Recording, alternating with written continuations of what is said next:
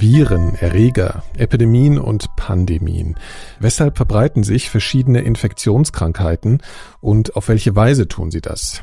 Das sind Themen, mit denen sich mein heutiger Gast schon lange intensiv beschäftigt. Er ist Molekularbiomediziner und schreibt als Wissenschaftsjournalist unter anderem für das renommierte Science Magazine, zum Beispiel über Ausbrüche von Ebola in Liberia, MERS in Südkorea oder Lepra in Brasilien. Ich hatte ihn bereits Anfang diesen Jahres gefragt, ob wir uns nicht mal über seine Themen und seine Arbeit hier am Mikro unterhalten möchten. Das war kurz bevor er zu einer Reise nach Südamerika antrat. Und seine Antwort ist mir sehr im Gedächtnis geblieben. Er sagte, dass wir das gerne machen könnten, dann hätte das Thema ja sicher auch an Brisanz gewonnen, denn dann sei die Welt wahrscheinlich auch eine sehr andere. Damals hat mich die Antwort noch ziemlich überrascht, irritiert und fast schon befremdet. Aber nicht nur ich habe dann recht schnell erfahren müssen, was Kai Kupferschmidt aus seiner Perspektive schon damals auf uns zurollen sah. Jetzt, in dieser eben sehr veränderten Welt, ist Kai Kupferschmidt also zu Gast in den Elementarfragen. Ich bin Nikolaus Seemark. Herzlich willkommen.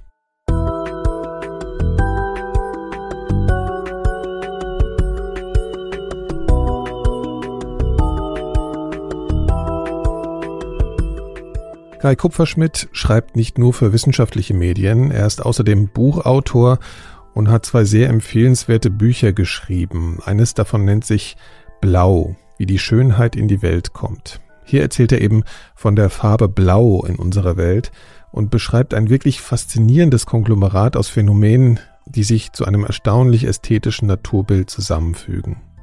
Das zweite Buch trägt den kurzen Titel Seuchen und ich hatte ja schon erwähnt, dass sich Kai beruflich insbesondere mit Viren auseinandersetzt. Dieses Thema beschäftigt ihn aber auch ganz persönlich, seitdem er sich 2012 auf einer Reise mit HIV infiziert hat.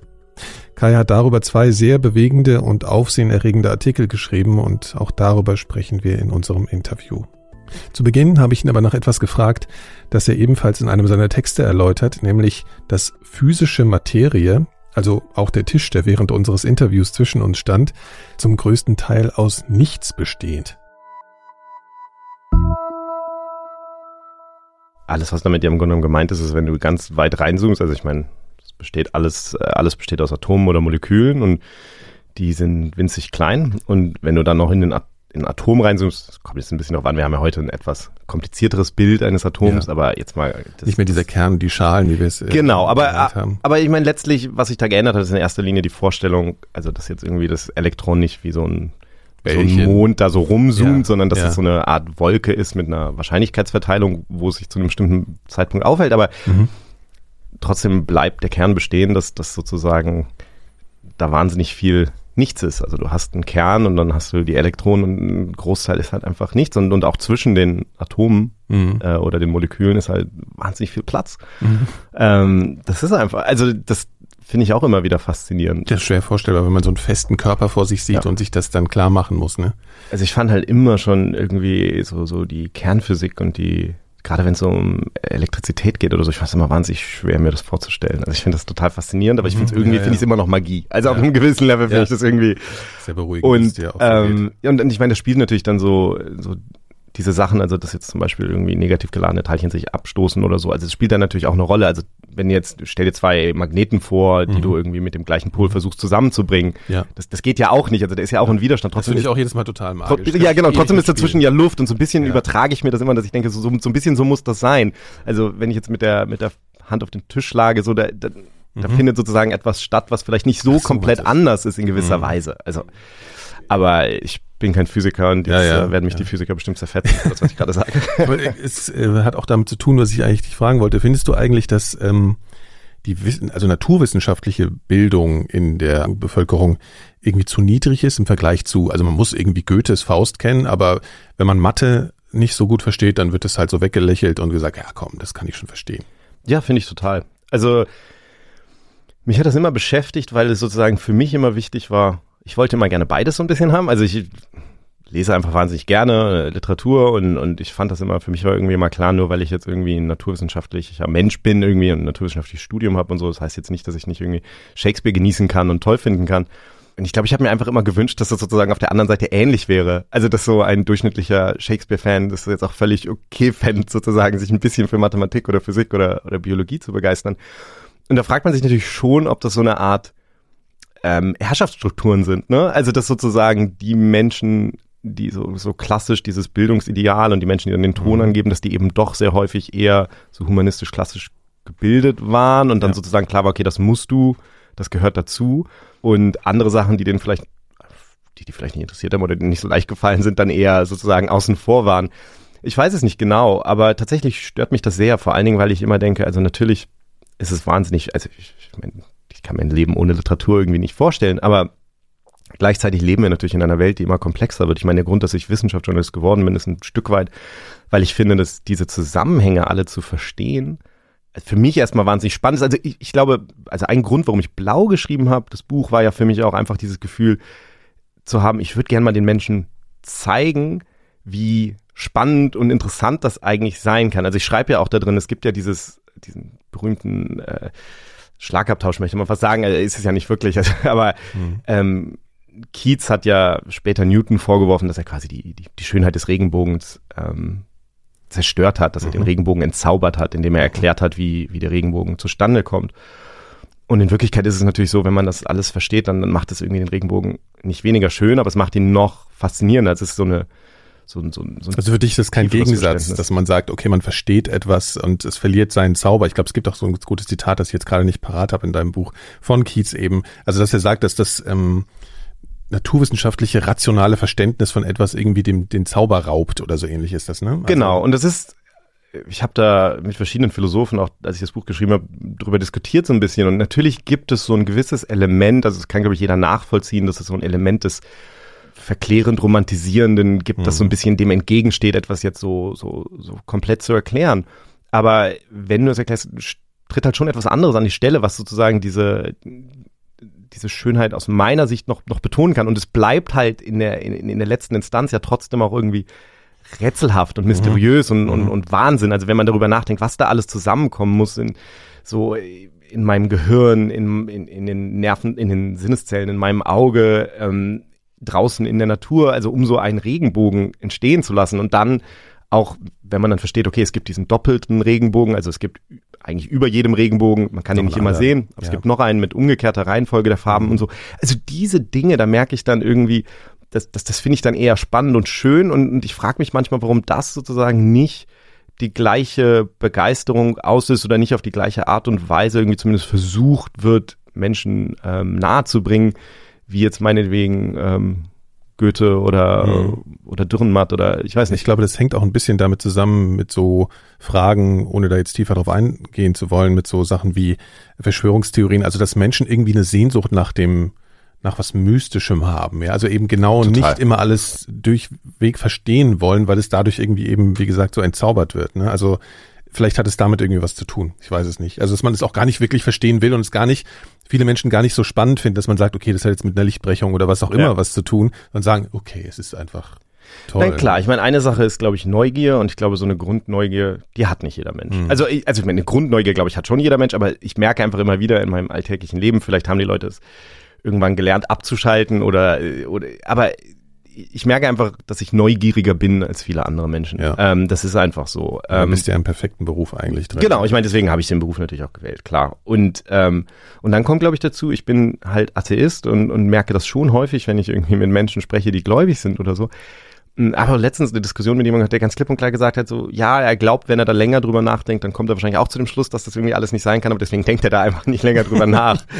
so, so diese, diese Einstellung gibt es natürlich auch. Und ähm, schüttelst du deinen Kopf oder? Ja, also ich komme damit irgendwie, irgendwie komme ich damit nicht klar, aber ich denke mir immer so, das, das, das muss ja jeder für sich selbst entscheiden und ja. natürlich kannst du irgendwie auch ein Leben leben, in dem du sagst, so, du, ich, ich finde das so ganz angenehm und ich will mhm. da jetzt nicht weiter drüber nachdenken. Aber ich glaube gleichzeitig, also das war so ein Gedanke, den ich hatte, was dich sozusagen vom vom rationalen Nerd unterscheidet es ja auch schon dein Sinn dann eben für die Ästhetik und alles und das denn eben auch stehen lassen zu können. Ne? Also das merkt man schon in Blau auch, dass du zwar viel erklärst, aber dem Ganzen immer noch eine, weiß ich nicht, eine sensible oder ähm, eine empfindsame Note geben willst. So, ne? Das ist sozusagen der, empfinde ich so als so eine Zweigleisigkeit in deiner Arbeit auch drin, dass du das finde find ich gut, wenn das so rüberkommt. Also ja, klar, also ich meine, äh, irgendwie, ich mein, irgendwie bleibt halt, und, und das ist bei mir eher was, was sozusagen mit dem Atheismus einhergeht, glaube ich, so dieses Gefühl von so einer, so einer ganz tiefen Verwunderung im Grunde genommen darüber, dass wir irgendwie, mhm. dass, dass ich, dass ich auf diesem Planeten bin und bewusst das erlebe und für einen begrenzten Zeitraum und diese ganze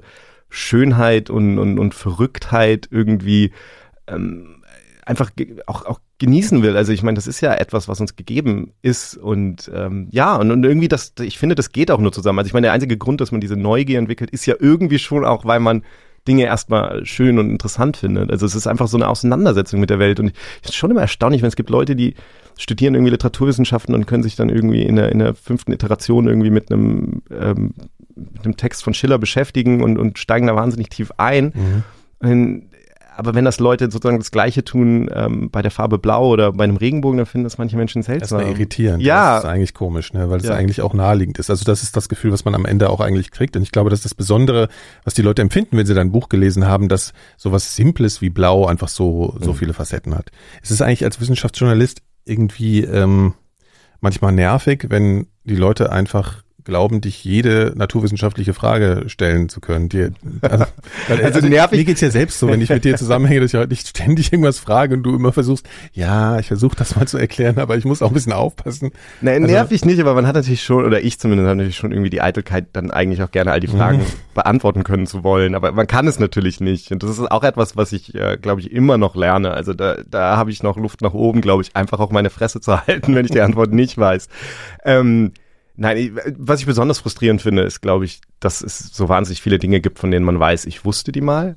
Also, also ich lese halt alte Texte von mir. Mhm. Ähm, konzentrierst dich punktuell mal auf ein Thema und dann geht es ja. natürlich auch wieder ein bisschen weg. Ne? Ja, natürlich. Also ja. jetzt, wenn wir den, bei dem Pandemia-Podcast, dann manchmal, wenn ich dann nochmal was recherchiere, dann sehe ich so, okay, ich habe da halt einen Text drüber geschrieben, irgendwie vor sieben, acht Jahren. Mhm. Ich lese den, ich kann mich ja kein Wort davon erinnern. Also ich erinnere mich grob irgendwie, aber das ist schon irgendwie, das ist schon immer wieder frustrierend, dass man denkt, so all dieses, all diese Dinge, die man da irgendwie, die Arbeit, die man da reingesteckt ja. hat, und es ist, ich habe einfach nicht, nicht die Art Gedächtnis, die das dann alles ja. abspeichert. Ja, das wollen wir dann heute nochmal ein bisschen überprüfen. ja, super. Du hast ja gerade gesagt, dass dich, also irgendwie, du benutzt oft das Wort Schönheit. Also du hast mhm. eigentlich, wie du es jetzt gerade beschrieben hast, auch so eine positive Grundeinstellung sozusagen der Natur gegenüber. Man könnte natürlich auch denken, die Natur, und das ist ja auch so ein Klischee, die Natur ist irgendwie grausam, die Natur ist wahrscheinlich keins von beiden, sondern einfach da.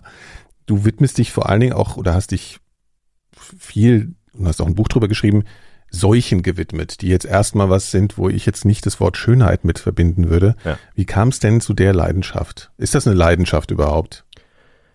Puh, also Leidenschaft finde ich da irgendwie ein schwieriges Wort bei, ne? Also es mhm. ist, es ist ähm, ja, es ist was, Faszination. Was mich, ja, also es ist mhm. was, was mich immer fasziniert hat und wie so häufig, da spielen dann verschiedene Sachen, spielen dann zusammen. Also ich habe im Studium, ich habe ja molekulare Biomedizin studiert und da ging es natürlich auch um Infektionskrankheiten, aber nicht nur. Mhm. Und Infektionskrankheiten haben natürlich also wenn man Literatur mag und so, natürlich haben Infektionskrankheiten so eine gewisse Dramatik, Dynamik immer, das sind Erzählungen im weitesten Sinne, ein Ausbruch, der hat einen Anfang und ein Ende in der Regel und dazwischen passieren ganz viele Dinge und auch ganz viele schlimme und ähm, zwischenmenschliche Dinge, ne? Also fast ja. schon romantische Settings, die sich da ergeben, in Anführungszeichen. Ja, natürlich und ich meine, es ist ja auch kein Zufall, also ich meine, wir haben, also natürlich gibt es auch diese ganze, ich meine, guck dir die alten Opern an, irgendwie La Bohème oder so, da geht es dann letztlich um Tuberkulose sehr häufig. Ne? Also diese Krankheiten haben die Literatur natürlich auch geprägt und umgekehrt ist es natürlich schon auch so, dass, dass sozusagen in so einem Ausbruch, du kannst eine ganz normale Situation haben, die unter normalen Umständen im Grunde genommen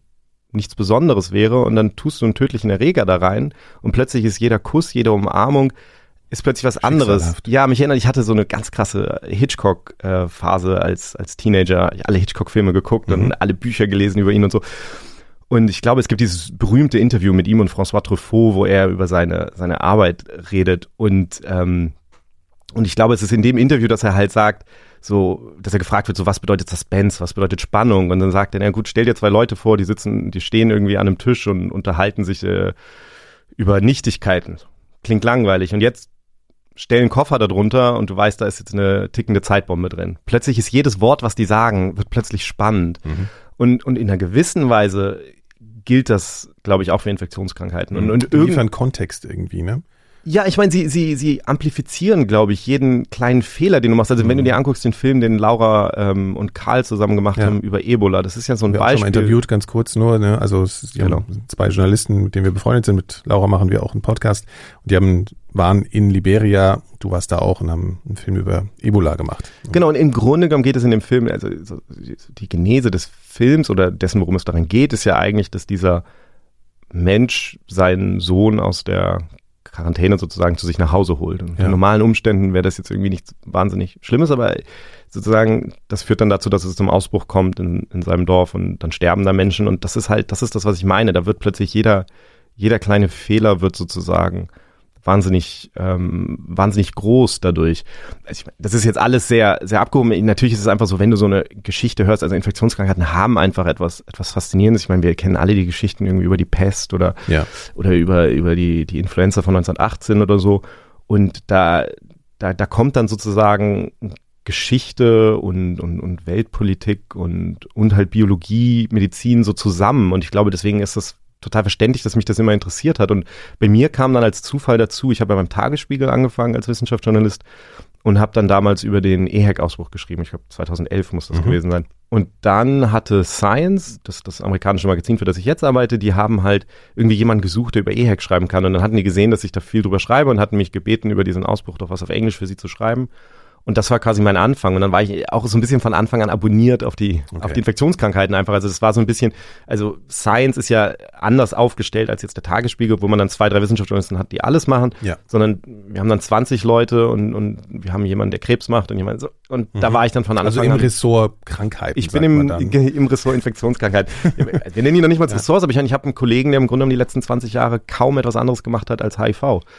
Ähm, Sehr ist, spezialisiert halt. Ja, einfach, ja. ja. klar. Mhm. Also gibt und, und Infektionskrankheiten, da tauchen halt auch immer wieder neue auf. Das heißt, dann gibt's immer direkt neue Forschung zu machen. Und was für mich natürlich besonders spannend ist, und das sehen wir ja jetzt in diesem Ausbruch, das wird, glaube ich, Menschen viel klarer, ist, dass in der Mitte so eines Ausbruchs die Forschung plötzlich ganz aktuell die Ergebnisse direkt umgesetzt werden und direkt Relevanz haben für das, was passiert. Mhm. Und deswegen haben wir ja diese ganzen Diskussionen hier über Schulschließungen und all diese Dinge. Ne? Da, da, da werden dann einzelne wissenschaftliche ähm, Erkenntnisse werden dann sozusagen wahnsinnig direkt wichtig. in Handlung umgesetzt. Genau. Ähm, also es ist jetzt nicht so gewesen, dass du als Kind schon irgendwie ein Fable hattest für für Krankheiten. Ja, mein Freund hat hier irgendwie Masern, das finde ich total interessant, sowas nicht, sondern du bist da irgendwie so ein bisschen reingerutscht. Genau. So also meine Eltern haben mir immer gesagt, dass ich irgendwie als Kind, das, das ist sehr leicht war, mich zu beschäftigen, dass sie mich einfach rausgesetzt haben, irgendwie in den Garten auf eine Decke und dann habe ich mir irgendwie ein Grashalm zwei Stunden angucken können. So, keine Ahnung, ob das okay. stimmt. Ja. Aber so, so eine gewisse Faszination für die Natur, glaube ich, war immer da. Aber jetzt nicht, ich habe jetzt als Kind nicht, nicht, ja. nicht, nicht, nicht besonders aufmerksam gelauscht, wenn es wenn mein Opa über Krankheiten geredet hat. Okay. nee. Ja, du hast ja eben schon angedeutet, dass ähm, Seuchen irgendwie auch immer sowas also sowas äh, Dramaturgisches haben dann, ne? Und ähm, äh, ich habe eher als Kind, also das passt vielleicht ein bisschen dazu, eher so Detektiv gespielt, aber so ein bisschen so diese, diese solchen Geschichten haben ja auch was, äh, wie gesagt, eben so eine Kriminalgeschichte, liest sich das manchmal in deinem Buch, solchen, ähm, schreibst du auch von der Entdeckung eigentlich von HIV, ne? Mhm. Und das fand ich irgendwie, das machst du, glaube ich, relativ am Anfang, um auch klar zu machen, wie sowas, also was das für eine für eine Dramaturgie eben haben kann. Kannst du das nochmal so kurz beschreiben, wie das passiert ist? Weil das fand ich total eindrücklich, um das zu verdeutlichen. Bei HIV war es im Grunde so ähm, gar nicht so anders als das, was wir jetzt erlebt haben äh, hier. Nämlich es gab ein Cluster von, ähm, von ungewöhnlichen Lungenentzündungen. Ja. Ähm, das heißt, ist ja auch immer ganz witzig, dass auch die handelnden Personen in dem Buch dann so ähnlich sind wie die von heute. Ne? Also es war Tony Fauci, äh, mit dem ich darüber gesprochen habe. Ist so ein Amerikan, also so ist es sowas wie so der, der amerikanische Drosten, kann man sowas so, so ein bisschen. Ja, genau, wobei er sozusagen auch auch sehr offiziell so, ein, so eine Regierungsberatungsrolle okay, hat im Grunde okay. genommen. Ne? Und er macht das halt wirklich seit mehr als 30 Jahren. Aber er hat auch so eine Bekanntheit, das wollte ich damit auch sagen. Ja, ne? ja, ja, ja okay. genau. Mhm. Also der ist der ist so der oberste solchen, solchen Berater da. Auch ein sehr, sehr guter Kommunikator. Das haben wir mhm. auch mit Drosten gemeinsam. Und Genau, und der, ähm, der hat das dann auch so beschrieben, wie er dann, wie, wie er dann so diese ersten Berichte liest und dann sind das irgendwie so, ich weiß gar nicht mehr, vielleicht ein paar Dutzend Fälle am Anfang nur von Menschen mit einer, mit einer ungewöhnlichen Lungenentzündung und zwar hervorgerufen von einem Erreger, der eigentlich ungewöhnlich ist, der eigentlich. Pilz, glaube ich, oder? Kann genau. Ja. Ähm, mhm. Und eigentlich eher bei Menschen auftaucht, die ein geschwächtes mhm. Immunsystem mhm. haben. Ähm, Und dann kam relativ schnell dazu, dass dann irgendwie klar wurde, das beschreibt er dann, also es gab so eine Meldung und dann gab es, glaube ich, zwei, drei Monate später nochmal eine, eine weitere Meldung mit mehr Fällen und da stand dann auch drin, dass das hauptsächlich schwule Männer waren. Da das sagt sehr er, ungewöhnlich. Ja, also genau. Und das war für ihn so, so ein Augenblick, sein? wo er dann gedacht hat, okay, wow, ähm, ja. das ist irgendwie das ja. ist irgendwie eine neue Krankheit. Und ich glaube, das ist sowas, das ist halt sehr häufig. Ne? Du hast irgendwie eine Häufung, also die meisten Krankheiten beginnen so. Du hast irgend so ein Signal, dass das dass über den über das Rauschen quasi rübergeht. So, da ist irgendwie ein Signal. Das neugierig macht, dass man denkt, wieso sind die jetzt schwul alle? Was das gibt sogar erstmal, ne, wo du den Zusammenhang erstmal nicht erkennen kannst, aber denkst, das muss einen Zusammenhang geben. Genau, irgendwie ist irgendwie ist das schon komisch ja. sozusagen, wenn ja. es da keinen gäbe und äh, genau und und es ist halt wahnsinnig häufig so. Ähm, wir wären natürlich besser darin, die Sachen früher zu erkennen, aber so retrospektiv gesehen ist es natürlich so, dass die Geschichte von HIV viele, viele, viele Jahrzehnte zurückgeht, ne, bis an den Anfang des 20. Jahrhunderts. Es wurde nur in dem Augenblick in den USA bei schwulen Männern dann das erste Mal so richtig entdeckt, aber in Wirklichkeit geht es halt zurück. Mhm. Ähm, ist es eine lang grassierende Pandemie schon? Kann man sowas, also HIV kann man glaube ich schon als Pandemie bezeichnen. Ja, klar. Ne? Und war das zu dem Zeitpunkt eigentlich schon eine, die dann erst entdeckt wurde, weil sie nicht so krass auffällig ist oder nicht so sich entwickelt wie, wie Covid-19? Ja, ja, ja, das doch, also das kann man schon sagen, mhm. denn ähm, also wir wissen heute, dass das quasi am Anfang, dass das irgendwo in der Region da im Zentralafrika ähm, vom ähm, von Schimpansen und Gorillas auf den Menschen übergesprungen ist und dass dann einer dieser Stämme sozusagen sich sehr, sehr gut verbreitet hat. Und dann kommt der Kolonialismus dazu und verschiedene andere Dinge und dann hat es sich historisch ähm, von da ausgebreitet und als es dann in den USA letztlich entdeckt wurde, ähm, da war das, das war so ein Zeitpunkt, da war es dann bereits um die Welt gegangen, das kann man so sagen. Okay, und wie, kann, kann man, kannst du aber nochmal kurz erklären, wie sie eigentlich dann dieser Krankheit auf die auf die Schliche gekommen sind. Also sie haben ja das gesehen, ne, und dann gab es diese diese Gemeinsamkeit. Okay, die sind irgendwie homosexuell, die Kranken. Und wie ging es denn dann weiter? Oh, das ist eine gute Frage. Also die haben natürlich nach dem Erreger gesucht. Ähm, am, am Anfang bist du natürlich immer erstmal so, dass du sagst, so, also du, du weißt ja am Anfang nicht, so ist das jetzt ein mhm. Virus, ist es was anderes. Ähm, aber das haben wir ja historisch immer wieder erlebt, dass man in solchen Situationen einfach versucht, sowas wie Case Control Studies zu machen, also Leute zu finden, die, mhm. ähm, die diese Erkrankung haben und dann letztlich das zu vergleichen mit Leuten, die die Erkrankung nicht haben mhm. und dann nach einem Erreger zu suchen, der, der sozusagen, den die gemeinsam haben. Also es gibt da theoretisch natürlich auch die Kochschen Postulate, also diese, also bevor du sagen kannst, dass etwas wirklich die Krankheit auslöst, musst du im Grunde genommen bestimmte Kriterien erfüllen. Also du musst zeigen, dass der Erreger die Krankheit auslösen kann mhm. und du musst zeigen, dass es nicht sozusagen, so andere die Krankheit haben, die nicht haben. Genau, ja. genau. Es ist so mhm. ganz klassisch, also geht auf Robert Koch zurück und mhm. diesen Nachweis. Ähm, und genau, und da, das ist, das ist letztlich immer noch das Gleiche. Es geht halt nur heute viel, viel schneller. Ja. Ähm, das wird halt immer, immer schneller. Ja. Ich finde das irgendwie, also unser Zusammenkommen irgendwie so ganz interessant, weil ich im zweiten Halbjahr letztes Jahres eigentlich so ganz unabhängig von all dem, was zwischendurch passiert ist oder seitdem passiert ist, dich eigentlich mal anfragen wollte zu einem Interview. Jetzt mittlerweile haben wir eine Pandemie. Wir haben zusammen einen Podcast, was jetzt nicht gleichzusetzen ist, aber was irgendwie auch eine komische Konstellation ist. Ähm, und ich kann mich an unser erstes Telefonat erinnern. Und da hast du mir gesagt, dann habe ich gefragt, ja, können wir irgendwie dann demnächst ein Interview machen? Du hast gemeint, ja, du musst nochmal nach Südamerika. Ähm, und dann sagtest du sowas wie, ja, müssen wir halt mal schauen, ne? vielleicht hat sich die Welt irgendwie komplett verändert zu dem Zeitpunkt, wo wir dann das Interview machen wollen. Und ich war natürlich so ein bisschen perplex, weil für mich war die normale Realität einfach noch irgendwie mhm. nicht angetastet. Ähm, war das was, was du zu dem Zeitpunkt begonnen hast zu realisieren? War das, ist das was für dich, was für dich näher lag, äh, auch emotional als für durchschnittlichen Menschen wie mich? Also war, war, hat die Katastrophe, die wir ja eigentlich schon erleben, für dich früher schon begonnen? Ja, ich denke schon. Also ich weiß jetzt nicht, ob es mir e emotional näher lag. Ähm, also ich, das sind ja zwei Fragen. Ne? Also einmal ja. ist das fachlich früher entdeckt und einmal muss, gibt es ja, gab es ja für uns alle einen emotionalen Moment. Ne? Ja. Also diese Feststellung, oh, hier ändert sich die Welt jetzt mal gerade massiv. War das für dich früher vorstellbar? Also ich würde sogar sagen, dass das Emotionale sozusagen natürlich am weitesten zurückreicht, weil ich natürlich schon ähm, mich viele Jahre mit diesem Szenario auseinandersetze und ich immer davon ausgegangen bin, irgendwann werden wir wahrscheinlich in so eine Situation kommen. Also ähm, das natürlich trotzdem bleibt das so abstrakt, aber irgendwie ist man da darauf geprimed, man hat da so eine gewisse Vorbereitung für, finde ich. Ähm, genau, und das andere ist natürlich, dass man als, als Journalist, der seit, seit vielen Jahren irgendwie mit, mit Epidemiologen, Virologen, ähm, Infektionsforschern ähm, spricht, war ich natürlich von Anfang an, ähm, habe ich das natürlich von Anfang an beobachtet. Also ich habe damals, also ich habe diese erste Meldung am 31.12. gesehen ähm, und mir gedacht, okay, da war ich witzigerweise auch gerade schon in Brasilien und ähm, mir gedacht, okay, schauen wir mal. Und dann am 9. Januar habe ich dann mit Kollegen zusammen eine Geschichte geschrieben, eine erste, und da wurde schon relativ schnell klar, also da habe ich dann mit so ein paar der üblichen Verdächtigen gesprochen, mit denen ich in so einer Situation dann, dann spreche. Und da war dann schon relativ schnell klar, okay, dieser Gedanke, dass das jetzt irgendwie nicht von Mensch zu Mensch übertragbar sein soll, oder die chinesische Regierung hat damals gesagt, es gäbe keine Beweise, dass es von Mensch zu Mensch übertragbar ist. Was jetzt auch nicht heißt, dass es mhm. nicht ist. Mhm.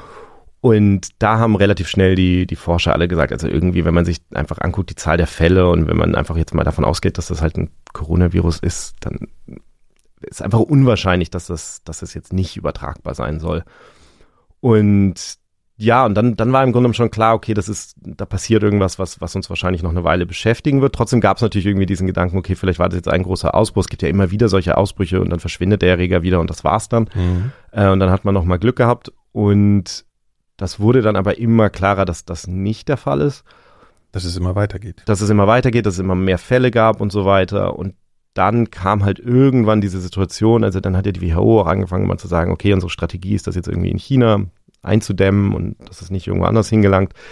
Und dann kamen halt so die ersten Meldungen von an, von anderswo. Und am Anfang waren die Fälle noch so vereinzelt und man hat sich gedacht, okay, das, das, das breitet sich da scheinbar nicht so aus. Vielleicht breitet sich außerhalb Chinas doch nicht so aus. Und dann gab es im Februar, irgendwann Anfang Februar oder so, da gab es dann die Meldung aus dem Iran, wo die Todesfälle im Iran, mehrere Todesfälle aus dem Iran gemeldet wurden, wo dann klar war, okay, wenn die mehrere Todesfälle haben, dann werden da hunderte Fälle sein, die nicht entdeckt wurden. Ähm, das alleine war im Grunde genommen schon Signal genug zu wissen, dass das wird jetzt nicht irgendwie. Ähm, das ebbt jetzt nicht einfach nochmal ja. so ab wie andere Sachen zuvor. Genau, und dann waren die Fälle in Italien und dann da kam viel zusammen und da gab es. Hast dich da irgendwie, Entschuldigung, dass ich ja. unterbreche, aber hast du in dem Moment, weil das mir gerade äh, in den Sinn kommt, hast du dich in dem Moment eigentlich irgendwie aufgrund deiner Expertise verpflichtet gefühlt, Menschen, die dir nahe waren, schon mal zu sagen, hier, das wird, glaube ich, wahrscheinlich was Ernsteres? Hast du sowas also nicht verpflichtet ist vielleicht ja. jetzt ein großes Wort, aber das hast du dann auf einmal gedacht, ey, jetzt rede ich auch mal mit Leuten drüber, die sonst meine Arbeit, die wissen, was ich mache, aber sonst rede ich mit denen nicht so darüber. Das ist eine interessante Frage. Man, man, also das ist etwas, was mir jetzt auch auffällt. Also jetzt, wo wir den Podcast machen, man redet ja zum Beispiel im Podcast ganz anders, als man jetzt in einem Artikel mhm. schreibt, ne? Und, und mhm. da, da, kann man ja auch mal sowas sagen, sozusagen, also ich empfinde das so und so. Ja. Schreibt man jetzt ja in dem Artikel natürlich nicht. Und so rückblickend finde ich schon, auch die Artikel sind immer sehr, die sind dann sehr ausgewogen und dann findest du ja immer Leute, die sagen, nein, wir, ne, das ist vielleicht noch eine, meine persönliche Einschätzung zu dem Zeitpunkt war dann eigentlich irgendwann relativ deutlich und ähm, und ich habe das natürlich kommuniziert. Ich habe meinem Vater gesagt, ähm, relativ früh, er soll ähm, sich einfach mal so Medikamente und was er braucht holen, um für den Fall, dass er mal ein paar Wochen nicht aus dem Haus gehen kann. Das hat er auch gemacht. Ich habe ihm gesagt, er soll sich gegen Grippe impfen lassen. Das hat er auch gemacht. Ähm, das waren so Dinge, ähm, und dann habe ich Laura ja damals zum Beispiel, Laura wollte dann noch nach Israel reisen und habe ich ihr gesagt, ne, lass mal. Äh, oder überleg mal. Wie überlegst dir, aber mhm. es kann sein, dass du vielleicht auch nicht zurückkommst mhm. oder es, mhm. ne, mhm. das wird alles, wird eine andere Welt sein, sehr bald. Also das habe ich dann schon den, den, den Leuten kommuniziert und wir haben so ein bisschen unter Wissenschaftsjournalisten im Moment auch so eine Diskussion letztens gehabt, gesagt haben, so, okay, haben wir jetzt irgendwie nicht genug gewarnt oder so.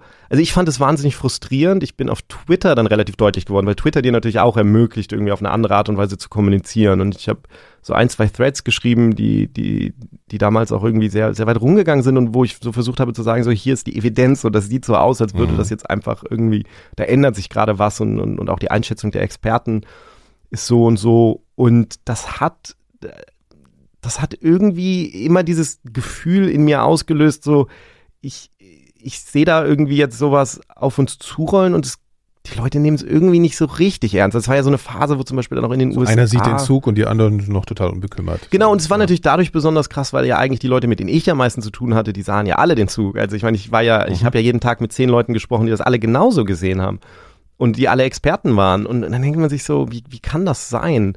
Ähm, ich habe das, ich bin damals für eine amerikanische Fernsehsendung interviewt worden, kurz danach über, über Wissenschaftsjournalismus und ähm, weil ich so ein, so ein Tweet auch geschrieben hatte, wo ich gesagt hatte, so, dass das irgendwie eine andere Art von, hm, von Gefühl ist bei dieser Pandemie. Also, dass ich häufig natürlich, wenn ich über Dinge berichte, irgendwie, also zum Beispiel in Liberia, über Ebola, natürlich ist das immer, geht mir das irgendwie immer nahe, also mhm. völlig klar.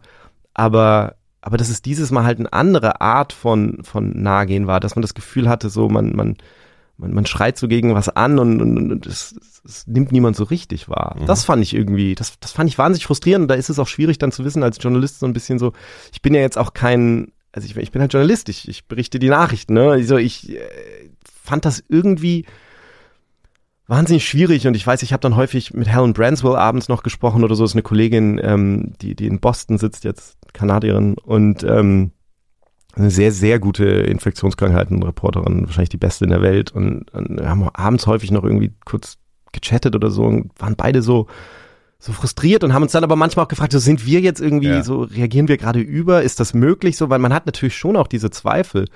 Ähm, es gibt ja auch die Situation, dass man eben eine Expertise hat in einem Gebiet und man sieht einen Fall, der irgendwie ernst ist ne, in seinem Bereich und das passiert sicher anderen Leuten auch so. Also ich hatte jetzt gerade so diese, den Vergleich mit Leuten, die sich um Datenschutz kümmern mhm. oder weißt du, sowas, wo ja. die dann sehen in irgendwelchen Apps, ey, das ist doch katastrophal, was hier passiert und andere Leute haben halt kein Verständnis dafür und sagen, keine Ahnung, verstehe ich nicht. Ne? Und ähm, einmal sei, einerseits das und dann das die andere Seite ist sicherlich sowas, dass unsere westliche Gesellschaft sich auch irgendwie in diesem Bereich so ein bisschen unantastbar fühlt, unberechtigterweise. Würdest du das, würdest du dazu stimmen? Also es haben sehr viele Epidemiologen mir nachher auch gesagt, dass sozusagen, also Bruce Aylward, der diese gemeinsame Mission nach China geleitet hat von der WHO, der sagt das auch sehr häufig, dass so eine Art Rassismus da eine Rolle gespielt hat. Das Gefühl so, ja, die Chinesen, also die haben da irgendwie, ne, kann man sich vorstellen, wie so ein Krankenhaus in China aussieht. Naja, also die sehen besser aus als viele Krankenhäuser hier, je nachdem. Also, ne, ja. das ist so, also dieser Gedanke, dass da sozusagen, dass da irgendwie, dass das jetzt was völlig anderes ist, was da passiert im Vergleich zu dem, was bei uns passieren kann. Es brauchte schon Bergamo, damit Deutschland mhm. irgendwie sich direkter bedroht fühlt. Also natürlich ein Ausbruch auch, in Italien, ne? Genau. Ja. Natürlich ist das auch näher ja. gewesen. Ja. Aber das, das fand ich interessant und das fand ich, ähm, fand ich irgendwie schon frustrierend, ja. Mhm. Mittlerweile ist es ja wahrscheinlich so, kann man vielleicht auch hoffen, dass äh, insgesamt die Leute verstanden haben, dass solche Themen uns auch betreffen, also in, auch in Deutschland und in Europa und in der westlichen Welt. Du schreibst am Ende von deinem Buch ähm, Seuchen, dass neue Seuchen kommen werden. Das hast du natürlich vor Covid-19 geschrieben. Und da äh, setzt du aber, oder da legst du Schwerpunkte darauf, dass, dass es gar nicht so sehr nur um die medizinische Behandlung von sowas geht, sondern die gesellschaftliche. Also da schreibst du, dass Empathie und Erfindungsreichtum eine große Rolle spielen werden, dass wir Ignoranz und Egoismus bekämpfen müssen. Und genau das stellt sich, also es war für mich so, das aus deiner Sicht vielleicht irgendwie naheliegend. Für mich liest sich das jetzt fast prophetisch natürlich, mhm. aber ähm, wie, wie äh, Entwickelt sich das jetzt so, wie du gedacht hast, dass sich das auch entwickeln würde? Bist du an manchen, an welchen Stellen bist du positiv, an welchen Stellen bist du negativ überrascht? Also es entwickelt sich natürlich nicht so im, ne, im Detail wie, also es gibt wahnsinnig viele Sachen, die ich nicht auf dem Zettel hatte, muss ich sagen. Also ähm, jetzt ganz banal gesagt, was weiß ich, die, die Proteste in den USA zum Beispiel oder auch Masken tragen. Also weder hatte ich auf dem Schirm so richtig, dass Masken so ein Riesending werden würden. Mhm. Ähm, das ist auch eigentlich so in den meisten Planungen nicht so richtig so, so, so, so ein Aspekt gewesen. Ähm, obwohl er das hätte sein können. Also wir hätten das wissen können, finde ich. Ähm, und auf der anderen Seite äh, dann aber auch sozusagen, zum Beispiel in den USA, aber auch hier ja teilweise dieser, welch, welchen Protest das dann auslösen kann. Also das, diese, die, ne, das Maskentragen. Also das ist, da bin ich von beiden Dingen sozusagen so ein bisschen überrascht gewesen. Und dann gibt es ganz, ganz viele Details, die mich überraschen. Die, die grobe, das grobe Muster also das, was ich natürlich irgendwie schon erwartet habe, sind die Sachen, die einfach immer gleich sind. Und es ist natürlich, dass menschliches Verhalten entscheidend ist, dass bei einer Seuche, die neu auftritt, gegen die wir keine Medikamente oder Impfstoffe haben, das menschliche Verhalten noch viel, viel wichtiger sein wird, dass es natürlich wird Empfehlungen geben müssen ähm, über bestimmte Verhaltensänderungen. Das ist das, was du gelernt hast, auch in deinen Reisen oder deinen Beobachtungen ja. von kleineren Ausbrüchen anderer Krankheiten. Ja, natürlich. Also ich meine, ich gehe ja immer wieder zurück zu dem Ebola-Ausbruch in Liberia, weil das, glaube ich, auch für viele Menschen sowas ist, was, was, was sie irgendwie dann doch mit, miterlebt haben, so ein bisschen mhm. bewusster. Und das war für mich so eine Situation, also auch da, das hat dann ja irgendwann aufgehört. Ähm, und das war eigentlich, weil die Menschen ihr Verhalten geändert haben. Also es war dann irgendwann war es so schlimm und diesen Punkt gibt es bei den meisten großen ähm, Seuchen, dass, dass es einfach irgendwann die Bedrohung, das Bedrohungsgefühl so groß ist, dass die Menschen einfach massiv ihr Verhalten ändern. Und da wir ja letztlich die Vektoren dieser Erreger in der Regel sind, führt das dann dazu, dass, dass, dass, dass, dass der Erreger sich nicht mehr so gut ausbreiten kann, wenn wir unser Verhalten komplett ändern. In, mhm. in, in, in Westafrika hatte das sehr viel zum Beispiel mit den Beerdigungen zu tun. traditionell sind das so große Veranstaltungen, wo, wo die Leute sich verabschieden und, und den Leichnam nochmal küssen und so weiter. Soziale Veranstaltungen sozusagen. Ja, riesig. Ja. Und das waren riesige ja. Superspreading-Events, wo es irgendwie zu, zu hunderten Ansteckungen teilweise kam. Und es gab riesige ähm, Vorbehalte dagegen, zum Beispiel anzufangen, ähm, die, die, die Leichen zu verbrennen. Ähm, die haben dann da Krematorien gebaut. Ähm, Weil das kulturell da nicht so naheliegt Ja, also es war einfach ist, ja. absolut, ja. Ähm, ging absolut gegen, gegen die Traditionen da und so. Und das ist halt sowas, wenn es dann aber irgendwann schlimm genug ist, dann kommt dieser Punkt, wo die Leute sagen, okay, selbst das ist sozusagen möglich. Mhm. natürlich wünscht man sich manchmal, okay, das ist alles so absehbar, so können wir nicht einfach irgendwie das alles ein paar Wochen nach vorne verlegen und sagen, wir machen das jetzt und dann am Ende machen wir es eh, nur dann machen wir es, nachdem wir sozusagen einen furchtbaren Preis ja, aber bezahlt das ist die Perspektive einesjenigen, der sich damit schon beschäftigt Natürlich, hat. Natürlich, ne? klar. Und ja. das ist das, was mich auch wahnsinnig aufgeregt hat. Irgendwie teilweise, wenn ich mir dann so die, die Entwicklung weltweit manchmal angeguckt habe, dass ich dachte, alle verhalten sich so nach dem Motto, also auch in Deutschland wurde dann ja so, ich fand es immer so interessant, dann im Robert-Koch-Institut oder so, dann die, die ähm, Situationsbewertung zu lesen. Da steht ja immer, äh, die, die Situation, das, das Robert-Koch-Institut bewertet die Bedrohungssituation ähm, für Deutsche als gering oder so. Und was damit gemeint ist, so in diesem jetzigen Augenblick haben die Leute ein geringes Risiko, sich anzustecken. Ja, weil das Virus so gut wie noch gar nicht da ist. Ist ja auch mhm. richtig, aber äh, eigentlich, worüber wir ja reden, it's ist. On its way. Ja, was passiert ja. so in den nächsten Wochen und so. Und das ist, das ist natürlich schwierig, da irgendwie so den, den das richtig zu finden. Und, mhm. und vielleicht muss man auch ehrlich einsehen, dass das irgendwie, das kann man noch so sehr kommunizieren. Ähm, es geht eben doch nur, indem man, indem Menschen die Auswirkungen merken mhm. oder es näher kommt. Und damit sind wir natürlich beim Thema Klimawandel eigentlich, weil das natürlich, also das haben sehr, ich habe ich hab das damals auf Twitter sehr deutlich geschrieben, wie sehr mich das frustriert, dass die Leute das nicht ernst nehmen. Und ich habe natürlich sehr, sehr viele äh, Wissenschaftsjournalisten, die mir da folgen. Und dann kamen mir sehr, sehr viele Wissenschaftsjournalisten, die über Klima berichten, halt zurückgeschrieben, ja, jetzt weißt du, wie wir uns irgendwie fühlen, so, ja. wenn wir schreiben. Und das ist natürlich was, das, und das fand ich interessant, weil da merkst du dann auch wieder, ich bin dann halt auch so jemand, der nur in seinem Bereich das so sieht. Und das hat mich sehr, so diese Analogie zu sagen, okay, das ist natürlich schon sehr ähnlich ähm, zu dem, was die erleben, wenn sie vor der Gefahr waren. Das, das hat es mir ehrlicherweise noch mal näher gebracht. Ja, hat also, sensibilisiert für so. Ja, wo ja. ich irgendwie denke, wenn das hier alles mal vorüber ist, dann verhalte ich mich sogar vielleicht auch anders ähm, im, im Umgang damit. Das weiß ich nicht, aber das sind so Sachen, ähm, irgendwie, das ist frustrierend. Also wir scheinen sehr schlecht darin zu sein, zu lernen von, mhm. von anderen Menschen, anderen Ländern, äh, anderen, anderen Zeiten. Was haben wir denn eigentlich im Gegensatz zu Covid eigentlich als Pandemie oder als solche zu wenig auf dem Schirm? Das ist halt immer die Frage, was du als Maßstab anlegst. Ne? Also ähm, ich glaube, den meisten Menschen ist nicht klar, dass sich die Welt immer noch in der siebten Cholera-Pandemie befindet. Also das zählt man tatsächlich seit Mitte des 19. oder Anfang des 19. Jahrhunderts. Cholera das erste Mal um die Welt gegangen ist. Das war die erste Cholera-Pandemie. Danach gab es mehrere weitere. Und im Moment befinden wir uns immer noch in der siebten Cholera-Pandemie. Ähm, das ist jetzt nichts, was irgendwie wahnsinnig viele Menschenleben kostet, wenn man es jetzt vergleicht mit Dingen wie HIV oder Tuberkulose. Ähm, aber es sterben immer noch Zehntausende Menschen daran. Und man muss sich halt einfach klar machen, wir haben einen Impfstoff dagegen. Wir haben ein extrem simples Medikament im Grunde genommen, was einfach nur aus einem kleinen Päckchen mit Elektrolyten besteht, mehr oder weniger, die du in sauberes Wasser äh, tun musst und dann trinkst du das und sozusagen und, ähm, und versuchst quasi die, die Flüssigkeit, die du verlierst, ähm, zu ersetzen. Mhm.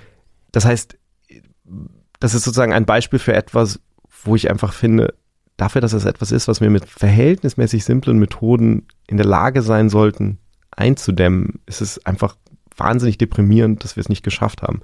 Und das ist so ein bisschen was, finde ich, wenn wir jetzt so uns anschauen, was sich gerade bei dieser Pandemie, was sich so zeigt, was so globale Solidarität und solche Sachen angeht, dann kann man das daran irgendwie sehr gut sehen, dass wir eben die meiste Zeit, weil uns diese Sachen nicht bedrohen, also ich, natürlich gab es in Deutschland irgendwie Cholera-Ausbrüche. Der letzte große Ausbruch in Europa war in Hamburg, berühmter schwerer Cholera-Ausbruch, aber das sind so diese Dinge, die, die interessieren, die, die scheinen uns nicht mehr so zu berühren. Also es ist nicht akut bedrohen. Ja, und, und das ist so was, ich meine, jeder Global Health Reporter kann das natürlich total nachvollziehen, dass die Leute dann sagen, also ähm, ich hatte Kollegen, ich sage jetzt mal nicht das Medium, aber ich hatte, bevor ich nach Brasilien da gegangen bin, Anfang des Jahres, äh, nee, stimmt nicht, das war letztes Jahr, bin ich nach Brasilien gegangen, um eine Geschichte zu machen über Lepra in Brasilien, ähm, mhm. weil das in Brasilien ein verhältnismäßig großes Problem ist. Das ist das eine Land, was es nicht eliminiert hat quasi. Mhm. Und da habe ich dann das einer Zeitung angeboten. Ähm, ich hatte, ich hatte einen Preis bekommen, mit dessen Preisgeld ich das bezahlen konnte. Das heißt, es war jetzt auch keine, hätte die Zeitung quasi nichts gekostet. Und dann habe ich das einer renommierten Zeitung angeboten und die haben gesagt, ja, es klingt natürlich irgendwie alles total interessant, aber du, wir können, ähm, wir haben so viele Angebote über Menschen in fernen Ländern mit furchtbaren Erkrankungen. So, das ist so, also ich meine, da, da, da, Zwei Sachen, man kann es einerseits verstehen, andererseits Ja, denn ich meine, natürlich an, ne? haben die, ja. also ich meine, die sehen ja auch sozusagen, mhm. was, was die Leute lesen und so und, äh, und man muss ja auch irgendwie nah beim Menschen sein und so, das ist ja auch alles richtig, aber es ist einfach, dass wir uns sozusagen nicht mehr darüber aufregen, in gewisser Weise, über diese Ungerechtigkeit, das finde ich schon problematisch. Und ich meine, man sieht es ja dann, du hast so eine Situation wie jetzt die George Floyd-Proteste, wo du siehst, dass, dass im Grunde genommen dieses Black Lives Matter ähm, sehr schnell um die Welt geht, weil sozusagen in den verschiedenen Ländern wir alle diese Erfahrung machen. Wir haben in Deutschland rassistisch motivierte ähm, Polizeibrutalität. Ähm, also es, es gibt diese Fälle und das heißt, wir haben da etwas, wo wir sozusagen anknüpfen können und, und irgendwie im eigenen Land auch was machen können. Und dann dann, dann, dann hat das halt auch die, so ein bisschen diese Auswirkung, dass das auch in einem Land wie Deutschland ähm, zu etwas führen kann. Und das hast du halt irgendwie bei diesen Krankheiten, hast du das nicht. Die mhm. sind in gewisser Weise die Krankheiten der anderen. Wobei das sogar in unserer Gesellschaft natürlich dann auch nicht so ist, dass hier jeder sich über, über diese Ungleichheit natürlich äh, aufregt. Klar. Ich habe da neulich so ein, äh, gestern glaube ich war es so ein, so ein, so ein Bild, so ein Comic-Ding gesehen, wo einer ein gebrochenes Bein hat und jemand sitzt daneben und sagt hier zu einem, zu einem Dritten, hol doch mal Hilfe, der hat ein gebrochenes Bein und der Typ guckt und sagt, but what about my legs? Und der ist halt, weißt du so, also ja. dieses Ding, selbst in so einer Situation, wenn es in der eigenen Gesellschaft ein Problem gibt, dir trotzdem noch nicht nah. Es muss einem ja. wirklich direkt bedrohen. Und ich meine, wir sehen das ja bei der Pandemie, also es ist ja tatsächlich sogar so, dass aus meiner Sicht verhältnismäßig häufig ältere weiße Männer ähm, diejenigen sind, die in dieser Pandemie gesagt haben, also wir sollen das jetzt alles nicht so ernst ja. nehmen und äh, die Leute, die da sterben, sind größtenteils Leute, die sowieso nur noch ein paar Jahre zu leben haben oder so. Mhm. es ist schon fast, fast Realsatire, dass das jetzt ausgerechnet von Menschen kommt, die, ähm, die, die sozusagen selber älter sind, aber es ist einfach, also dass das sozusagen selbst in unserer eigenen Gesellschaft in so einer Situation die, die, die Solidarität so schnell an ihre Grenzen stößt oder, oder dieses Gefühl von, ist ja vielleicht gar nicht mal Solidarität, sondern einfach so dieses Gefühl von, von, von Fürsorgepflicht gegenüber, gegenüber mhm. meinem Mitmenschen mhm. oder so. Mhm. Und die Masken sind dafür natürlich auch ein Ausdruck. Also, dass Masken im Grunde genommen etwas sind, was ich aus, aus Rücksicht ja letztlich. Also, das, ja. das, das, das hat mich schon wirklich schockiert, muss ich sagen, dass das, dass das irgendwie so ist. Und dann ist es natürlich vielleicht nicht so überraschend, wenn ich dann über eine Krankheit sprechen möchte, die sozusagen anderswo wirklich viele Menschenleben bedroht, bei uns aber einfach überhaupt kein Problem ist, ja. dass es nicht geht. Und das führt halt zu diesen Verrenkungen aus meiner Sicht im Journalismus, wo wir wahnsinnig häufig dann so tun, als wäre etwas bedrohlich für uns, um zu rechtfertigen, warum wir darüber berichten. Ebola war ein sehr gutes Beispiel dafür. Wir haben in Deutschland sehr viel über Ebola gesprochen, aber es schwang immer so ein bisschen mit so, natürlich einfach Ebola ist so als so ein Begriff von so einer schrecklichen Erkrankung und so, aber auch immer dieses, okay, das breitet sich aus, was, wenn das nach Deutschland kommt und so. Ich habe nie Gedanken darüber gemacht. Also es ist wirklich, das ist eine der letzten Krankheiten, wo ich mir besonders viel Sorgen mache, wenn die, wenn die in Deutschland ausbricht. Also das ja, ist einfach. Die ist halt popkulturell so aufgeladen, ne? Also wir müssen mal. Genau. Das, ja. Genau. Und es hat halt aber dann so, auch die Politik hat das ja sehr bewusst benutzt. Also das war ja, das glaube ich schon mal gesagt, aber es war so ein bisschen die, die, die, die, die medizinische Variante von wir verteidigen Deutschlands, ähm, Deutschland jetzt auch am Hindukusch. Ne? Es ist so dieses Gefühl, okay, ähm, das ist als Argument nicht falsch. Wir ganz grundsätzlich ist es so, dass wir sozusagen bessere Gesundheitssysteme in, in anderen Ländern führen natürlich dazu, dass die Welt insgesamt sicherer ist. Also es ist so ein bisschen so, weil, weil wir ja nun mal eine Weltgemeinschaft sind und ja. eine globalisierte Welt. Und natürlich ja. kannst du irgendwie das teuerste Schloss der Welt in deine Haustür einbauen lassen und dann kannst du die Balkontür auch offen stehen lassen. Also es ist halt die Frage, wie sinnvoll das ist. Also in der Hinsicht sozusagen kannst du natürlich schon sagen, es macht Sinn, ähm, sozusagen global diese Fähigkeit, neue Erreger zu erkennen und zu bekämpfen, zu stärken. Vollkommen richtig. Aber so im Einzelfall, wie das im Journalismus häufig dann auftaucht und auch in der Politik, dass dann so bei einzelnen Erkrankungen so man das Gefühl hat, man muss jetzt rechtfertigen, dass man, dass man dass man Menschen hilft, denen man verhältnismäßig leicht helfen kann, indem man sagt, es könnte uns ja hier irgendwann auch bedrohen. Das, ja das finde ich irgendwie deprimierend und ich weiß nicht, ob Gleichzeitig verstehst du aber den, Auto, den, den Mechanismus dahinter natürlich. Nee, ich verstehe den Mechanismus so, dahinter. Ich frage mich ja. nur, ob das eine, eine selbsterfüllende Prophezeiung ist. Also wenn wir das ständig so machen, ähm, dann, dann, dann geben wir den Leuten, also man könnte ja auch einfach mal den, man, also ich, das ist ja eine der schönen Sachen am Journalismus, dass man ja, wenn man es richtig macht und dahin fährt und mit den Menschen spricht, dass wir empfinden ja alle Empathie. Ich meine, das ist, da sind wir wieder bei der Literatur. Ich meine, der Grund, dass das, dass Literatur funktioniert, ist, dass wir uns ja in Menschen reinversetzen können. Ich meine, ich kann irgendwie Shakespeare lesen und das ist äh, weiter von mir entfernt als, äh, als, als irgendjemand, der heute irgendwo lebt, wahrscheinlich. Und, und trotzdem kann ich Empathie empfinden. Ich kann mich da reinversetzen. Und natürlich kann Journalismus das auch machen. Und ich denke irgendwie, häufig ist es eher so eine Art Faulheit, also es ist so eine Art Abkürzung. Es ist so, okay, äh, am einfachsten ist es jetzt zu sagen. Eine Selbstschonung auch irgendwie, ne? Ich möchte mich jetzt dieser Empathie, die ich vielleicht empfinden würde, wenn ich mich damit näher beschäftige, nicht aussetzen, weil es mich emotional Nee, ich meine jetzt mehr, dass Menschen gar nicht bereit sind, sozusagen die Menschen, die das als Thema jetzt im Grunde genommen ähm, besetzen, das, also wenn es Politiker sind oder wenn es Journalisten sind, dass man dann einfach, dass man denkt, es ist leichter jetzt einfach dem Leser, Wähler, was auch immer, zu suggerieren, wir machen das, weil es dich bedrohen könnte. Ja. Als einfach klar. klipp und klar zu sagen, wir tun es, weil es das Richtige weil's ist. Weil es das Richtige ist, ja. ja weil es notwendig ist. Ja. Ähm, du hast eben gerade so beschrieben, dass du dich auch mit Leuten oder mit Menschen unter, unterhalten hast ähm, oder viel gesprochen hast auf deinen Reisen mit Kranken eventuell auch. Du hast auch so äh, in deinem Buch beschrieben, dass das irgendwie für dich auch so ein, ein schwieriges Moment war, äh, einerseits zu wissen, dass das braucht, also dass du diese Geschichten brauchst, um auch wieder Empathie in anderen Teilen der Welt zu wecken und gleichzeitig dich gefragt hast, ob das zu übergriffig ist, ne, weil man auch gleichzeitig immer fragen muss, mache ich jetzt hier, schlachte ich jetzt was aus? Hast du dich trotzdem in so Situationen dann auch eher als Besucher in einer katastrophalen Situation von jemand anderem gefühlt? Oder konntest du durch diese direkte Begegnung dann auch wieder erkennen, was für ein Zusammenhang mit der gesamten Welt da eigentlich besteht?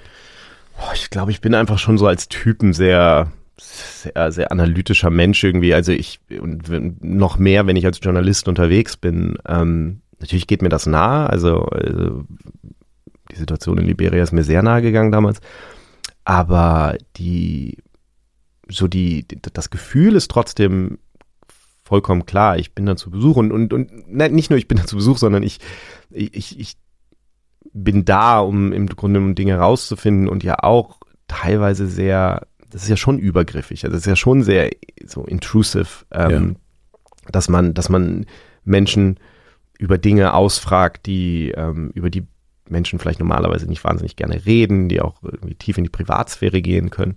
Ähm, ich habe natürlich meistens mit Menschen zu tun gehabt, die diese Entscheidung für sich irgendwann getroffen haben, dass ihnen das wichtig ist. Das waren häufig Community Leaders oder so, die dann über diese Dinge geredet haben. Ähm, aber natürlich ist es gerade bei Krankheiten, ähm, die es bei uns vielleicht nicht mehr so stark gibt oder hast man natürlich schon das Gefühl, okay, ich gehe da jetzt hin und ich rede mit diesen Menschen und, und wie würde ich damit umgehen, wenn das jetzt in Deutschland wäre? Würde ich das genauso machen? Also da muss man schon, glaube ich, sehr, mhm. sehr aufpassen. Ähm, das gehört irgendwie dazu. Ähm, ist natürlich auch, ich habe das ja auch geschrieben, glaube ich, in dem ersten Text, natürlich auch ein Grund, warum ich dann über mich selber geschrieben habe ja. irgendwann, weil ich gesagt habe, dass das. Nimmst du meine Überleitung schon weg? ja. ja, also ich so als Journalist natürlich vorausahnst. Äh, das ist, ja. das ist natürlich auch wirklich äh, das, was ich, was ich da empfunden habe. Also das mhm. war ein Riesenpunkt für mich, dass ich gedacht habe, ich gehe da ständig hin und, und, und frage Leute danach. Und ich glaube nicht, dass es, dass es in sich die Verpflichtung birgt, jetzt sozusagen mhm. über sich selbst zu sprechen, aber es ist natürlich irgendwie vielleicht ist es schöner zu sagen, ich, ich, ich habe da ständig Menschen gesehen, die mit gutem Vorbild vorangegangen mhm. sind und, und habe dann irgendwie in mir dieses Bedürfnis empfunden, diesem, diesem Vorbild zu folgen, auch wenn es nicht immer leicht ist. Also das, das war es, glaube ich, für mich so ein bisschen, ja. So, ich unterbreche hier mal ganz kurz mein Gespräch mit Kai. Es gibt nämlich was, auf das ich euch hinweisen möchte. Und zwar machen Kai und ich zusammen mit unserer Kollegin und Freundin Laura Salm-Reiferscheid seit einiger Zeit einen gemeinsamen Podcast, auch hier bei 4000 Hertz. Er heißt Pandemia, die Welt, die Viren und wir. Und wir erzählen dort Geschichten von Ausbrüchen verschiedener Infektionskrankheiten in den Ländern unserer Welt und besprechen, welche Lehren wir aus diesen einzelnen Fällen ziehen können, gerade jetzt, wo wir alle in dieser Covid-19-Situation stecken. Wir sprechen darüber auch mit Wissenschaftlern, Betroffenen und Zeugen der jeweiligen Ereignisse, wie zum Beispiel in einer der letzten Folgen mit dem uns allen mittlerweile sehr gut bekannten Professor Christian Drosten, und er erzählte von seiner Suche nach dem SARS-Virus.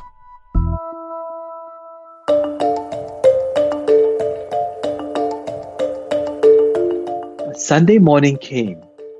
Everything turned around. the whole world started collapsing. It involved the transmission of a pneumonia of a new virus, which we call SARS. Die Ärzte haben natürlich versucht, ihm zu helfen, ihn zu behandeln, aber die hatten halt noch immer keine Ahnung, was das eigentlich für ein Erreger war. Das war jetzt, das muss man sich auch klar machen, das war jetzt der erste Patient mit SARS in Europa. SARS hat ja in China einen totalen Paradigmenwechsel gemacht, äh, also in der Aufmerksamkeit auf Infektionskrankheiten, so als ein Bild, das man nie wieder haben will.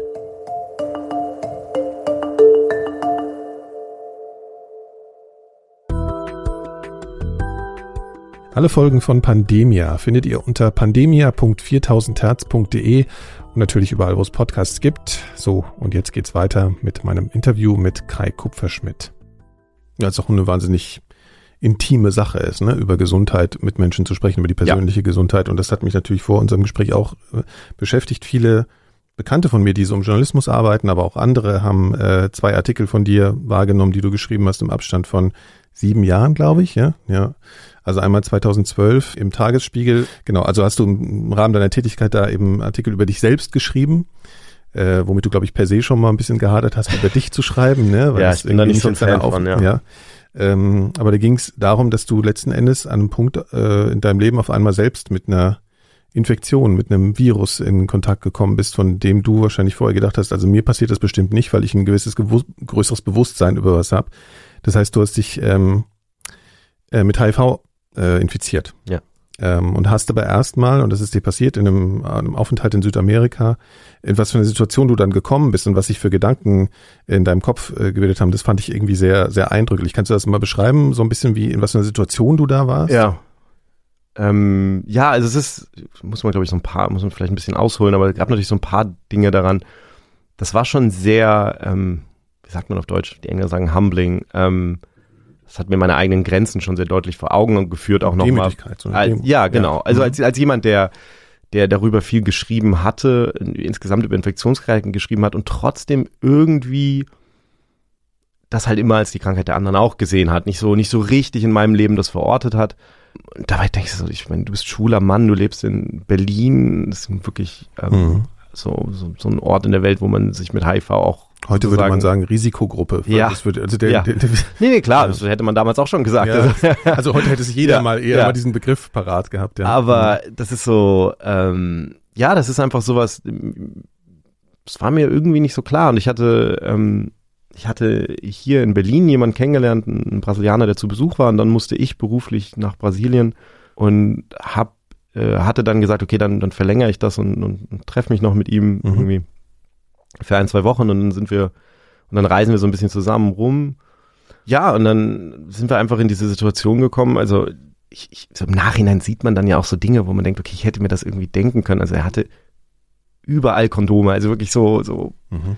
in der Dusche, in jeder Schublade, so, so, also es war ihm wahnsinnig wichtig, offenbar irgendwie immer das parat zu haben und ich habe das so kann man ja aber auch anders deuten. Ja, nein, natürlich habe ich natürlich sexuell auch. aktive Menschen in jeder möglichen nee, Situation. Natürlich, gut und einfach jemand, der ja. besonders vorsichtig ist und so, ne? so, Also ja. klar. Äh, mhm. aber darum ging es ja auch. Er war halt auch besonders vorsichtig, aber, aber ich hatte das halt nicht ich, ich bin überhaupt nicht auf die Idee gekommen, ich habe überhaupt nicht drüber nachgedacht, so dass mein Gegenüber jetzt irgendwie einfach positiv sein könnte. Das war für mich in dem Augenblick also, völlig klar, wenn ich da ein bisschen länger drüber nachgedacht hätte, dann wäre ich wahrscheinlich auch zu dem Schluss gekommen, dass ich wahrscheinlich irgendwann schon mal Kontakt gehabt hatte, also dass ich schon mal Sex hatte mit jemandem, der, der irgendwie HIV-positiv ist, vermutlich. Ja. Aber halt, ja. Also hattest du auch die Haltung, dass du gesagt, nö, also von so jemand würde ich halt auch erwarten, dass es mir einfach sagt. Ohne das zu problematisieren. Ja, ja, ja, ähm, es ist echt schwer im Nachhinein zu sagen, was ich damals gedacht habe. Also ich war schon, also danach so äh, habe ich also irgendwie habe ich es geschafft, das, das, das weitgehend aus meinem, aus meinem eigenen Leben fernzuhalten. Und zwar auch so ein bisschen so, ich benutze ein Kondom und gut ist so und und habe das glaube ich irgendwie nicht so richtig, also irgendwie sind da zwei Dinge nicht zusammengekommen, die die eigentlich logischerweise von außen betrachtet ja, das geht ja auch ganz vielen so mit jeder Krankheit oder jetzt nee, auch klar. ne, also man das ist so ein Verdrängungsmechanismus, ne, der da irgendwie Ja, ja, ja irgendwie abläuft. schon ja. und es war und in der Situation war es also wir waren halt wirklich auf einer Insel ähm, als das passiert ist, ist das Kondom geplatzt und, und ähm, wir haben da also wirklich den ganzen Tag über war er schon irgendwie so ein bisschen komisch, ohne dass ich so richtig verstanden habe, warum. Nachdem das passiert war. Genau, nachdem das mhm. passiert war und ich hatte das ehrlicherweise selber gar nicht richtig mitbekommen. Mhm. Also ich habe es irgendwie so ja. abgehakt und und erst abends sind wir dann irgendwie, dann, dann, dann saßen wir abends beim Abendessen und dann halt irgendwie, ich kann es auch gar nicht mehr sagen, warum, aber irgendwie hat es einen Klick gemacht. Also irgendwie kamen dann so ein paar Sachen zusammen.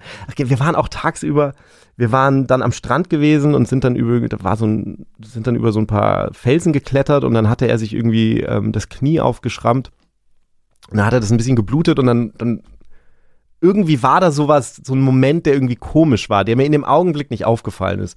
Und dann, als wir abends zusammensaßen und er irgendwie komisch war, dann, dann habe ich so das erste Mal irgendwie so ein paar Dinge zusammen. Dann dachte ich so, okay, heute Morgen war irgendetwas komisch und dann war diese Situation und, und dann habe ich einfach gesagt, du, wenn irgendwas ist, wenn heute Morgen was passiert ist und, ähm, und, und du mir irgendwas sagen musst über deinen Status oder so, dann, ähm, dann musst du mir das jetzt sagen, ne?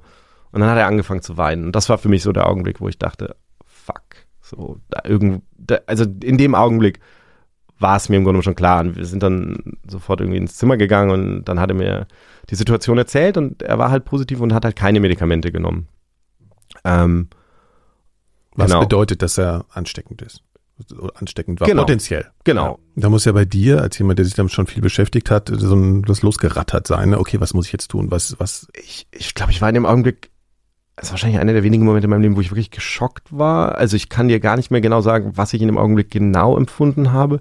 Mhm. Äh, ich, ich war, glaube ich, so ein bisschen stumpf fast. Und, und es war halt, wir waren halt auf der Insel und die letzte Fähre war schon weg und wir konnten nicht ans Festland. Und ich wusste einfach in dem Augenblick, okay, ich muss jetzt eine Postexpositionsprophylaxe nehmen, also im Grunde um die Medikamente, die man auch nimmt, ähm, sozusagen, wenn man, wenn man infiziert ist. Das aber, ist das, was man tun sollte. Man sollte sofort Medikamente nehmen, damit sich das äh, Virus nicht festsetzen kann oder, oder so. Genau, du ja. kannst, wenn du die Medikamente zum richtigen Zeitpunkt, äh, also wenn du die rechtzeitig nimmst, dann haben die eine sehr hohe Chance, dass sie sozusagen verhindern, dass du dich überhaupt infizierst. Okay. Ähm, ja, und, und, und ich konnte halt, ich konnte halt aber konnte halt nicht aufs Festland. Also die, die Stadt Angra dos Reis äh, auf der anderen Seite, die war sozusagen, man konnte sie quasi sehen, aber, aber ich konnte nicht hin und ähm, wir haben dann gesagt, okay, wir nehmen morgen früh die erste, die erste Fähre rüber. Und es das heißt, glaube ich, das hast, glaube ich, auch geschrieben, dass man eigentlich innerhalb von zwei Stunden möglichst damit anfangen sollte. Kann das sein? Ich glaube, also damals, es gab so Studien, die immer gesagt haben, so wenn man es innerhalb von 24 Stunden nimmt, also weil es ein bisschen schwer ist, genau, aber klar, je früher, sowieso besser, um, umso besser mhm. im ja. Grunde. Okay. Und wir sind am nächsten Morgen dann rüber und haben dann, ähm, da musste man da halt erstmal irgendwie, es war nicht ganz leicht, da irgendjemand zu finden, der da irgendwie der Richtige ist und sind dann da in dem, in dem Gesundheitssystem sind zu irgendeinem Krankenhaus und haben dann jemanden gefunden und dann, das war alles auch ein bisschen Bürokratie dann, mhm. ähm, aber habe dann am Ende die Medikamente eben bekommen ähm, und habe die dann ein paar Wochen genommen und habe ziemlich fiese Nebenwirkungen davon gehabt. Also ich war, es ist natürlich so ein bisschen schwer zu sagen, ob man dann irgendwie auch einfach, also ich war natürlich auch neben der Spur auch ja, sonst irgendwie. Ja. ja. ja. Und die Situation mit ihm war dann auch schwierig. Also ich sollte weiterreisen nach Rio und er wollte, ähm, er sollte nochmal nach Hause und dann nachkommen. Und dann fühlte ich mich natürlich irgendwie, es war das erste Mal, dass ich in Brasilien war, ich spreche kein Portugiesisch. Ich, normalerweise ist das irgendwie adventurous, du bist dann halt alleine ja, unterwegs und Situation findest dann zurecht, aber ja. genau, und dann war ich halt das erste Mal da und, äh, und musste irgendwie die Medikamente nehmen und habe im Grunde genommen auch das, ähm, ich hatte mir da so ein, so ein Zimmer in so einer, ähm, in so einem Gasthaus gebucht in Santa Teresa und habe dann im Grunde ähm, das Zimmer kaum verlassen ähm, und war auch in so einem, in so einem Nebel die ganze Zeit. Ein paar Freunde in Deutschland angerufen, mit denen über die Situation geredet. Hast du gedacht, du fliegst jetzt einfach nach Hause, deswegen, oder also auch um irgendwie eine vielleicht noch eine andere medizinische Versorgung zu haben oder zu wissen, wo du hingehen musst oder wie auch immer, oder war das? Witzig, der Gedanke ist mir ehrlicherweise überhaupt nicht gekommen. Ähm, irgendwie, das zeigt ja nur, dass war so in dem Augenblick, es war ja auch irgendwie für mich klar so, also jetzt irgendwie dann dann noch zurückzufliegen und zwei Tage später noch irgendwann, also es macht dann irgendwie keinen okay. Unterschied mehr. Ne? Also ich meine, mhm. naja, kann ja so ein das Kind sein. war in den Brunnen gefallen so. im weitesten ja, Sinne und okay. nee, so so bin ich glaube ich dann irgendwie auch nicht, keine Ahnung. Ähm, nee, ich bin dann halt da geblieben und ja. genau, und dann bin ich zurückgekommen, musste die Medikamente weiternehmen und so. Und dann kam halt diese Situation, die halt äh, auch nach wie vor einfach irgendwie total skurril ist, ähm, die ich auch damals lange noch beschäftigt hat, war halt einfach, dass ich die Medikamente dann irgendwann abgesetzt habe, einen Test gemacht habe, der Test kam negativ zurück. dann ich das diese, war dann schon in Deutschland. Das war dann schon in Deutschland, ja. genau. Dann mhm. habe ich, also man wartet dann natürlich erstmal, wenn man die Medikamente abgesetzt hat. Also natürlich ein bisschen warten. Und dann machst du einen Test und äh, der war negativ. Der war negativ und dann habe ich die Geschichte geschrieben. Ja. Ähm, mit sozusagen mit einer Art Überschrift, was wäre eigentlich, wenn er jetzt positiv, wenn ich positiv gewesen Genau, weil ich natürlich, also ich, ich bin ja jemand, äh, der sich dann, also diese Zeit in, in Rio oder so, ich habe mir das sehr bewusst, ganz konkret bis ins Detail dann überlegt, okay, wie wird das sein, ja. wenn ich jetzt positiv bin? So, was bedeutet das? Wie, ähm, wie gehe ich damit um? Also ich hatte jetzt nie, ich hatte, ich wusste genug, um sozusagen zu wissen, ähm, das ist jetzt keine, das, das ist jetzt keine Katastrophe mehr, sondern du kannst dann die Medikamente nehmen und die Wahrscheinlichkeit ist riesig, dass, dass du mit den Medikamenten das Virus unterdrücken kannst. Wenn du das Virus unterdrücken kannst, bist mhm. du auch nicht mhm. mehr ansteckend und deine Lebenserwartung ist annähernd normal heutzutage. Gleichzeitig benutzt du aber so eine, Entschuldigung, dass ich unterbreche, ja. aber die kam mir gerade so in den Kopf, so eine Formulierung, emotional heißt HIV AIDS steht. Ja. Genau, also. genau. Und das ist, das ist, glaube ich, der Punkt, ne, dass man, dass man so denkt, so, also wenn du die Medikamente nimmst, dann, dann, dann bricht der AIDS gar nicht mehr aus. Also mhm. jetzt wirklich die, die, die Immunschwäche, ähm, sagst du in der Regel so, wenn deine, deine CD4-T-Zellen, um die es da geht, wenn die unter 200 pro Mikroliter sinken, das ist ähm, dann geht die Krankheit los. Genau, beziehungsweise es gibt AIDS-definierende Krankheiten, es gibt dann bestimmte Infektionen, wie zum Beispiel diesen Pilz, ja. äh, der damals entdeckt wurde, also durch den damals ähm, HIV entdeckt wurde. Ähm, da gibt es eben diese ähm, die, diese Infektionen, die dann AIDS definieren sind und dann sagt man, das ist aber in der Regel, wenn du dich heute mit HIV infizierst, dann kannst du die Medikamente nehmen und es kommt gar nicht dazu, wenn du die ja. nimmst und so. Aber trotzdem war natürlich emotional, das, all die, die Bilder, die du in deinem Kopf hast, das, was du damit verbindest, war natürlich alles irgendwie AIDS letztlich. Ne? Also so, ich, ich, es gab nach wie vor für mich wenig Bilder in meinem Kopf, wo ich sage, so sieht HIV im Jahr, ja. was immer es war, 2012 oder so, aus, so, ähm, so, so, so, so, sieht dein Leben damit aus. So, mhm. Und, und das, das fand ich einfach nicht so berichtet. Ne? Über, berichtet wurde ja früher dann eben über die schlimmen Ver Verläufe von AIDS. Genau, ich, ja. ich habe natürlich darüber berichtet. Ne? Also das ist ja das ja, Ironische. also ich habe natürlich genau darüber geschrieben, dass das sozusagen mit den Medikamenten so ist und so weiter. Und trotzdem hat man natürlich, ich meine, natürlich kommt auch einfach die Angst dazu. Ähm, und, und dann bin ich jemand, der, glaube ich, in seinem Kopf auch immer lieber so die, das Worst-Case-Szenario, also das ist so eine, so eine Art Sicherheitsmechanismus für mich. Ich stelle mir jetzt erstmal das Schlimmste vor und was mache ich dann? Von da an, genau. Mhm. Und wenn ich das, wenn ich den, den Boden einmal eingezogen habe, dann alles, was alles, was passiert, äh, kann dann nur besser sein, sozusagen. Mhm. mhm. Ähm, so bin ich immer gewesen. Und das, das, ähm, genau, und das habe ich in dem, in dem Augenblick dann natürlich auch gemacht. Aber wie gesagt, in, in Deutschland, ähm, dann, dann war ich eben zurück und, und, und der Test war negativ und ich war erleichtert und habe das dann auch erstaunlich schnell irgendwie so ad acta gelegt für mich, glaube ich. Also ich habe diesen Text geschrieben und das war dann so, wow, okay, das war jetzt echt mal so eine so eine Lehre für mich. Mhm. Also es hat meine der Text auch so ein bisschen sowas wie so eine Verarbeitungsnummer ja, irgendwie. Natürlich, ja, mhm, klar. Ja. Und und er hat schon auch meine meine Attitüde geändert und es war eben so ein Text, den ich auch geschrieben habe, weil ich gedacht habe, gut, ich habe jetzt ständig mit Menschen gesprochen, die irgendwie zum Beispiel HIV-positiv sind in, in, in irgendwelchen ähm, ärmeren Ländern der Welt und, und, und habe über deren Krankheitsgeschichte berichtet oder so oder andere Krankheiten. Und jetzt bin ich selber dem ja nur nahe gekommen. Ja. Ähm, und jetzt sollte ich mir nicht zu schade sein, dann irgendwie diese Erfahrung, was ich daraus gelernt habe, mal aufzuschreiben. Mhm. Ähm, genau, das habe ich gemacht und dann habe ich, damals war, glaube ich, die Empfehlung, dass man dann irgendwie einen Monat nach den Medikamenten einen Test macht und dann, glaube ich, nochmal sechs Monate später, so allgemein ist die Empfehlung eigentlich alle sechs Monate einen Test zu machen, ja. Oder einen zweiten nach sechs Monaten zu machen. Genau, oder, ja, genau. Okay. Mhm. Ähm, ja. Und das habe ich dann damals gemacht bist du dahin mit sowas, ja, ja, muss ich halt machen, ne? ist halt so Routine oder hast du schon gewusst, naja, es gibt schon viele Fälle, wo das Ganze dann erst auftritt oder ist das eigentlich Nee, nee, so? eigentlich ist das nicht so. Also so, eigentlich war, okay. eigentlich ist ein, also das war für mich komplett klar, negative Test bedeutet negativ. Ja. Ähm, aber man macht das halt dann so. Einfach aber genau, aber ich, ich hatte, es war ja auch so ein bisschen so eine Lehre für mich, dass ich sage, so, du musst das ernster nehmen, ne, und dann immer da hingehen und genau, und dann bin ich da halt hingegangen, habe da irgendwie das eher routinemäßig gemacht. Mhm. Und, und dann kam das zurück als positiv.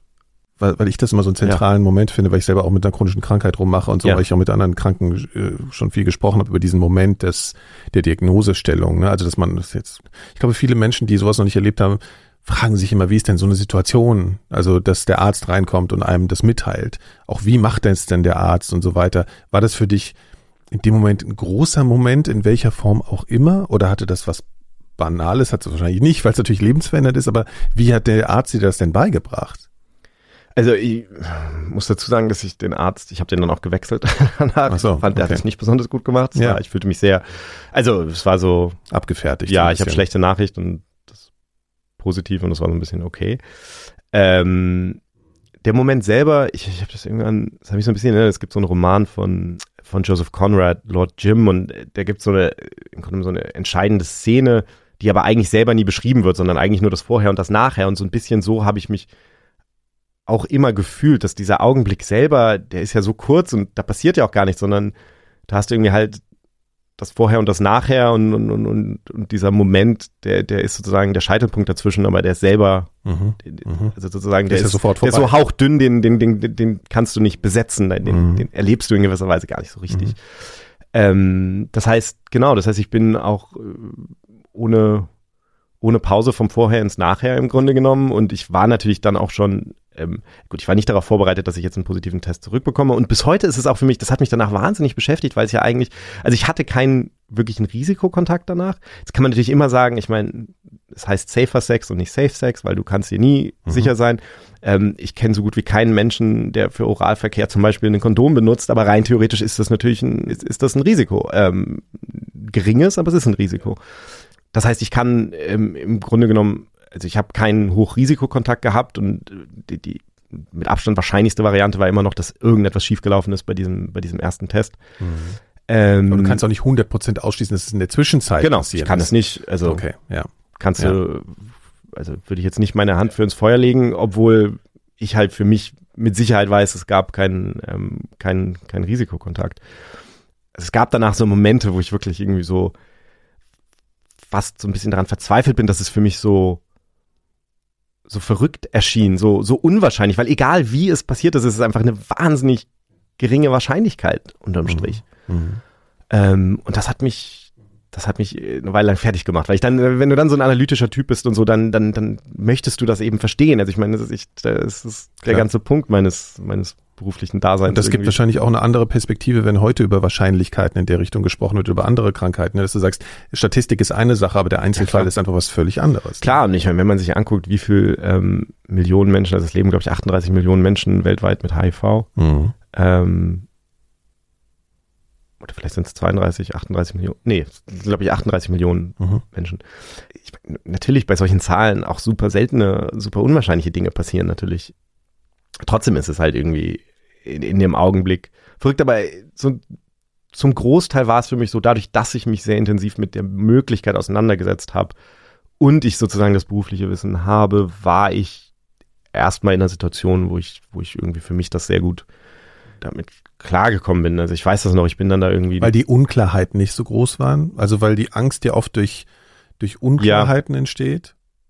Kann ja auch gegenteilig sein, ne? Wenn, wenn man also bei manchen Sachen, die sehr klar, sehr ja. dramatisch verlaufen, ist das Wissen darum natürlich nicht unbedingt hilfreich. Aber bei dem Punkt war es ja so eher klar, dass man sagt, okay, heutzutage kann man das halbwegs im Griff behalten. So. Genau, ich hatte einfach in meinem Kopf, glaube ich, so eine, eine, Vorstellung davon, was jetzt passiert. Und für mich ja. war auch klar, okay, ich will jetzt sofort die Medikamente anfangen und so. Und ich erinnere mich, ich bin dann da die Treppe runtergegangen, ein super sonniger Tag gewesen und dann irgendwie ein Freund von mir angerufen, einen guten alten Freund und dem das gesagt und mhm. hätte ich auch irgendwie geplättet davon, aber es war irgendwie so, das war okay. Also ich im ersten Augenblick konnte ich irgendwie mein Leben weitermachen wie bisher und man beschäftigt sich dann ja auch irgendwie anderweitig. Das war irgendwie alles okay und ich beschreibe das ja auch in dem, in dem Text. Das war dann der erste Abend. Das war so der Moment, so, wo ich dann so das erste Mal wieder, glaube ich, zur Ruhe gekommen bin. Und das Gefühl, zum einen jetzt nichts mehr zu tun, also einfach so, du liegst dann halt im Bett und hast eigentlich nichts mehr zu tun und gleichzeitig das Gefühl, du kannst auch nichts tun. Also ich hatte mhm. zu dem, machst dann ja erstmal nochmal einen, einen Folgetest, um sicher zu gehen und ich hatte die Medikamente natürlich noch nicht.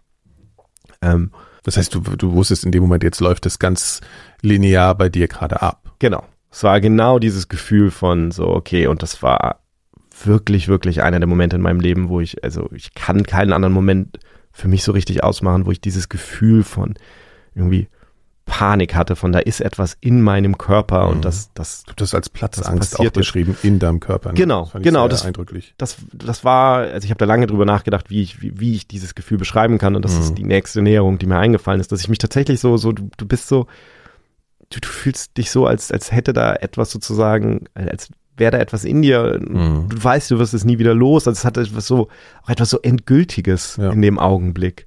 Und, und, und ich wusste halt genau, was da gerade passiert, wie das Virus so munter so die Zellen kapert und sein Erbgut dann da rein kopiert und das Ganze dann millionenfach. Und also das war, das, das war hart, aber ähm, das war so der eine Moment, würde ich sagen. Und dann kam hinterher, und das ist natürlich immer das Gefährliche, wenn man sich Worst-Case-Szenarios ausmalt, das ist immer die, das Schlimmste ist natürlich, wenn man sozusagen seine Sicherheit darauf ausbaut, aufbaut, dass man eine Vorstellung davon hat, was das Worst-Case-Szenario ist.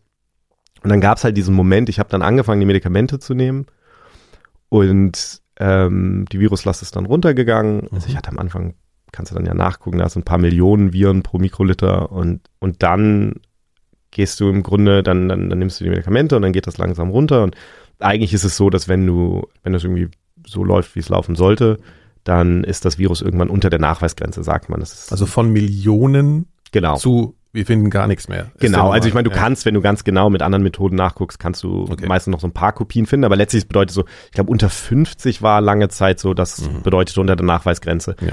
Ähm, aber das ist so, das ist so gängig und, und also seit ich dann, seit das bei mir unterdrückt ist, ist das auch nie wieder aufgetaucht. Ne? Mhm. Also ich gehe alle drei Monate zum Arzt und dann kriege ich irgendwie das Ergebnis ja so unter der Nachweisgrenze. Das mhm. ist so. Und dann ist man auch nicht mehr infektiös. Genau, dann ja. ist man auch nicht mehr ähm, infektiös. Das heißt, genau, ja. das heißt das Risiko, äh, du kannst es im Grunde genommen selbst bei ungeschütztem Verkehr nicht, ja. nicht übertragen. Ähm, aber ich habe halt damals angefangen, die Medikamente zu nehmen und das Virus ist runtergegangen, aber es ist eben nicht unter die Nachweisgrenze gegangen, sondern es blieb dann so bei ein paar tausend, glaube ich. Und mich hat das irgendwie tierisch beschäftigt und ich hatte das dann meinem Arzt gesagt und der war dann so ein bisschen, naja, okay, pff, kommt vor, mhm. kann schon mal so, vielleicht dauert das ein bisschen, jetzt warten wir einfach mal einen Monat und schauen dann nochmal. Aber mich hat dieser Gedanke wahnsinnig ja, gemacht, dass diese Replikation ja. da irgendwie stattfindet. Ja. Und dann bin ich zu einem anderen Arzt gegangen, um mir eine zweite Meinung einzuholen. Der hat dann gesagt, ja, er findet das auch eher komisch, so wollen wir mal schauen. Und dann haben die quasi das Level des Medikaments im, im, äh, im Blut einfach überprüft. Mhm. Und das war halt wahnsinnig niedrig. Also offensichtlich verstoffwechsel ich das Medikament einfach wahnsinnig schnell. Ähm, das geht schnell verloren. Sozusagen, du nimmst es ein und die, die, die, die, Präsenz des Medikaments genau. ist nur kurz. Genau, also ja. es ist ja, jedes Medikament ist ja so, also deswegen, ich muss ja jetzt jeden Tag eine Tablette nehmen, sozusagen, mhm. weil das natürlich abgebaut wird. Und manche ja. Menschen bauen das halt schneller ab ja. als andere. Aber das war was, ich hatte das überhaupt nicht auf dem Schirm. Und wir haben dann damals, glaube ich, die Dosis verdoppelt und dann ging es trotzdem noch nicht so richtig runter. Dann haben wir halt gesagt, okay, dann müssen wir ein anderes Medikament jetzt erstmal probieren. Mhm.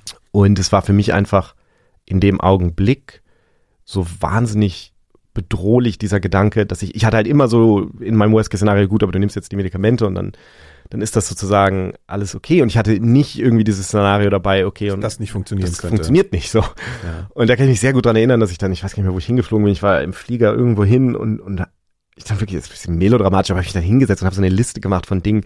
So, habe ich gedacht, okay, neues Worst-Case-Szenario. Angenommen, du lebst nur noch fünf Jahre. So, was sind die Dinge, die du noch machen möchtest in deinem Leben? So, mhm. genau. Äh, völlig, also das auch äh, im Nachhinein irgendwie übertrieben, aber einfach, weil ich einfach in dem Augenblick gedacht habe, okay, das funktioniert jetzt nicht und was ist, wenn das jetzt bei all diesen Medikamenten irgendwie nicht funktioniert? Also es war einfach irgendwie, es hat eine, ja, äh, eine Verunsicherung also ausgelöst, ja, die ich, die ich nicht auf dem Schirm ja, gehabt hatte. Mhm. Es ist dann alles okay gewesen und wir sind auf ein anderes Medikament gegangen und ähm, und dann ist das Virus relativ schnell unter die Nachweisgrenze und äh, genau, und da ist es seitdem. Da ist es seitdem. Ja. Genau, aber ja, was sozusagen das, der zentrale Aspekt daran war, also aus meiner Sicht, als ich das gelesen habe, war halt eben so diese Frage, gibt einem mehr Wissen, mehr Sicherheit oder nicht? Und das sind so diese, diese mhm. Sachen, die einfach auch ein Thema sind. Ne? Ähm, was, was natürlich immer noch ein Aspekt ist und was früher sicherlich schlimmer war, würde ich vermuten, ist, ähm, dass Krankheit ja immer irgendwie oder oft irgendwie ein Stigma mit sich bringt. Und ich finde, da gibt es diese zwei Aspekte. Einmal das, was von außen angetragen wird, dass man Angst hat, was zu erzählen mm, oder jemandem zu erzählen, vielleicht einem potenziellen Sexualpartner, eine Beziehung ja. oder wie auch immer. Und dann das Gefühl zu sich selbst. Also gibt es irgendeine Verunreinigung, um es mal ein hartes Wort zu benutzen. Mhm. Also gibt es irgendwas, was mich selbst verändert, das Gefühl zu mir selbst. Das Letztere, ist das für dich ein Thema oder empfindest du das eigentlich nicht so? Dass diese, du dich verändert fühlst. Nö, ja. also, also natürlich fühle ich mich verändert, ähm, muss ich aber ganz ehrlich sagen, im, im Großen und Ganzen, ähm, also jetzt, das hat natürlich medizinische Konsequenzen sozusagen, also man, es ist mir auch wichtig, dass jetzt nicht immer so getan wird, also man gibt Medikamente und alles ist gut. Das ist ja. natürlich auch Unsinn. Wir, wir wissen nicht, ich meine, ich werde diese Medikamente wahrscheinlich jahrzehntelang nehmen müssen. Wir wissen nicht, ähm, was hat die, Nebenwirkungen oder welche Nebenwirkungen das langfristig ja. haben könnte, ja, teilweise. Es gibt bestimmte Dinge, die auch bei einem niedrigen, ähm, also auch wenn das Virus unter der Nachweisgrenze ist, ähm, zum Beispiel das Risiko von bestimmten Krebsarten bleibt erhöht, mhm. ähm, relativ drastisch erhöht bei manchen Sachen. Also mhm. zum Beispiel, wenn du ähm, HPV hast, äh, humane Papillomaviren, ähm, das kann ja bestimmte Krebsarten auslösen, solche Dinge. Also das, okay. ähm, das, das ist einfach so. Das heißt, das ist, also natürlich gibt es sozusagen diese Veränderung und, und was es mit sich gebracht hat für mich total ist so eine, so eine ganz unangenehme Verunsicherung, wann immer ich krank bin. Mhm. Also das ist einfach das und das kann ich nicht abschalten und das ist, vielleicht muss ich das auch nicht, aber wenn ich dann erkältet bin, das ist einfach, weißt du, wo du früher so gesagt hättest, so, ja gut, das ist jetzt halt eine Erkältung, es ist jetzt immer noch nur eine Erkältung, aber ja. es gibt halt direkt irgendwie so eine, ich, ich verbinde da was anderes mit in dem Augenblick und mache mir mehr Sorgen mhm. äh, irgendwie. Ja. Also das, das hat sich geändert, das muss mhm. ich schon sagen. Ähm, was, was so andere Dinge angeht, ich meine, diese, was du ja eigentlich ansprichst, also vielleicht noch eine Sache und natürlich hat es mich irgendwie schon journalistisch auch verändert. Also ich habe eine Weile lang kaum über HIV geschrieben, weil ich irgendwie nicht genau wusste, so kann ich darüber jetzt schreiben so richtig und bin ich da jetzt irgendwie ähm, zu nah dran, was auch irgendwie fast schon komisch war. Also ich habe fast schon das Gefühl, habe ich da jetzt einen Conflict of Interest? Also so kann ich da jetzt ah, verstehe, so, so ja. drüber schreiben.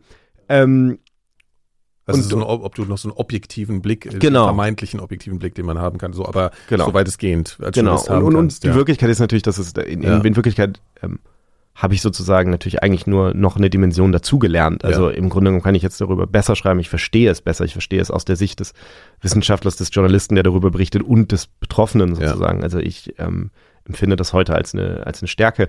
Aber was du ja eigentlich ansprichst, ist diese, diese Art Selbststigmatisierung. Und mhm. ist ja eigentlich, also ich finde es schwierig, das zu trennen von der Stigmatisierung durch andere, weil es ja im Grunde genommen so eine Art Spiegelbild dessen ist. Also der einzige also es, es braucht vielleicht nicht die Stigmatisierung der anderen, damit man das entwickelt, einfach weil sozusagen, also der Grund, dass andere dich stigmatisieren, ist sozusagen äh, der, der gleiche, dass du, dass du das selber empfindest.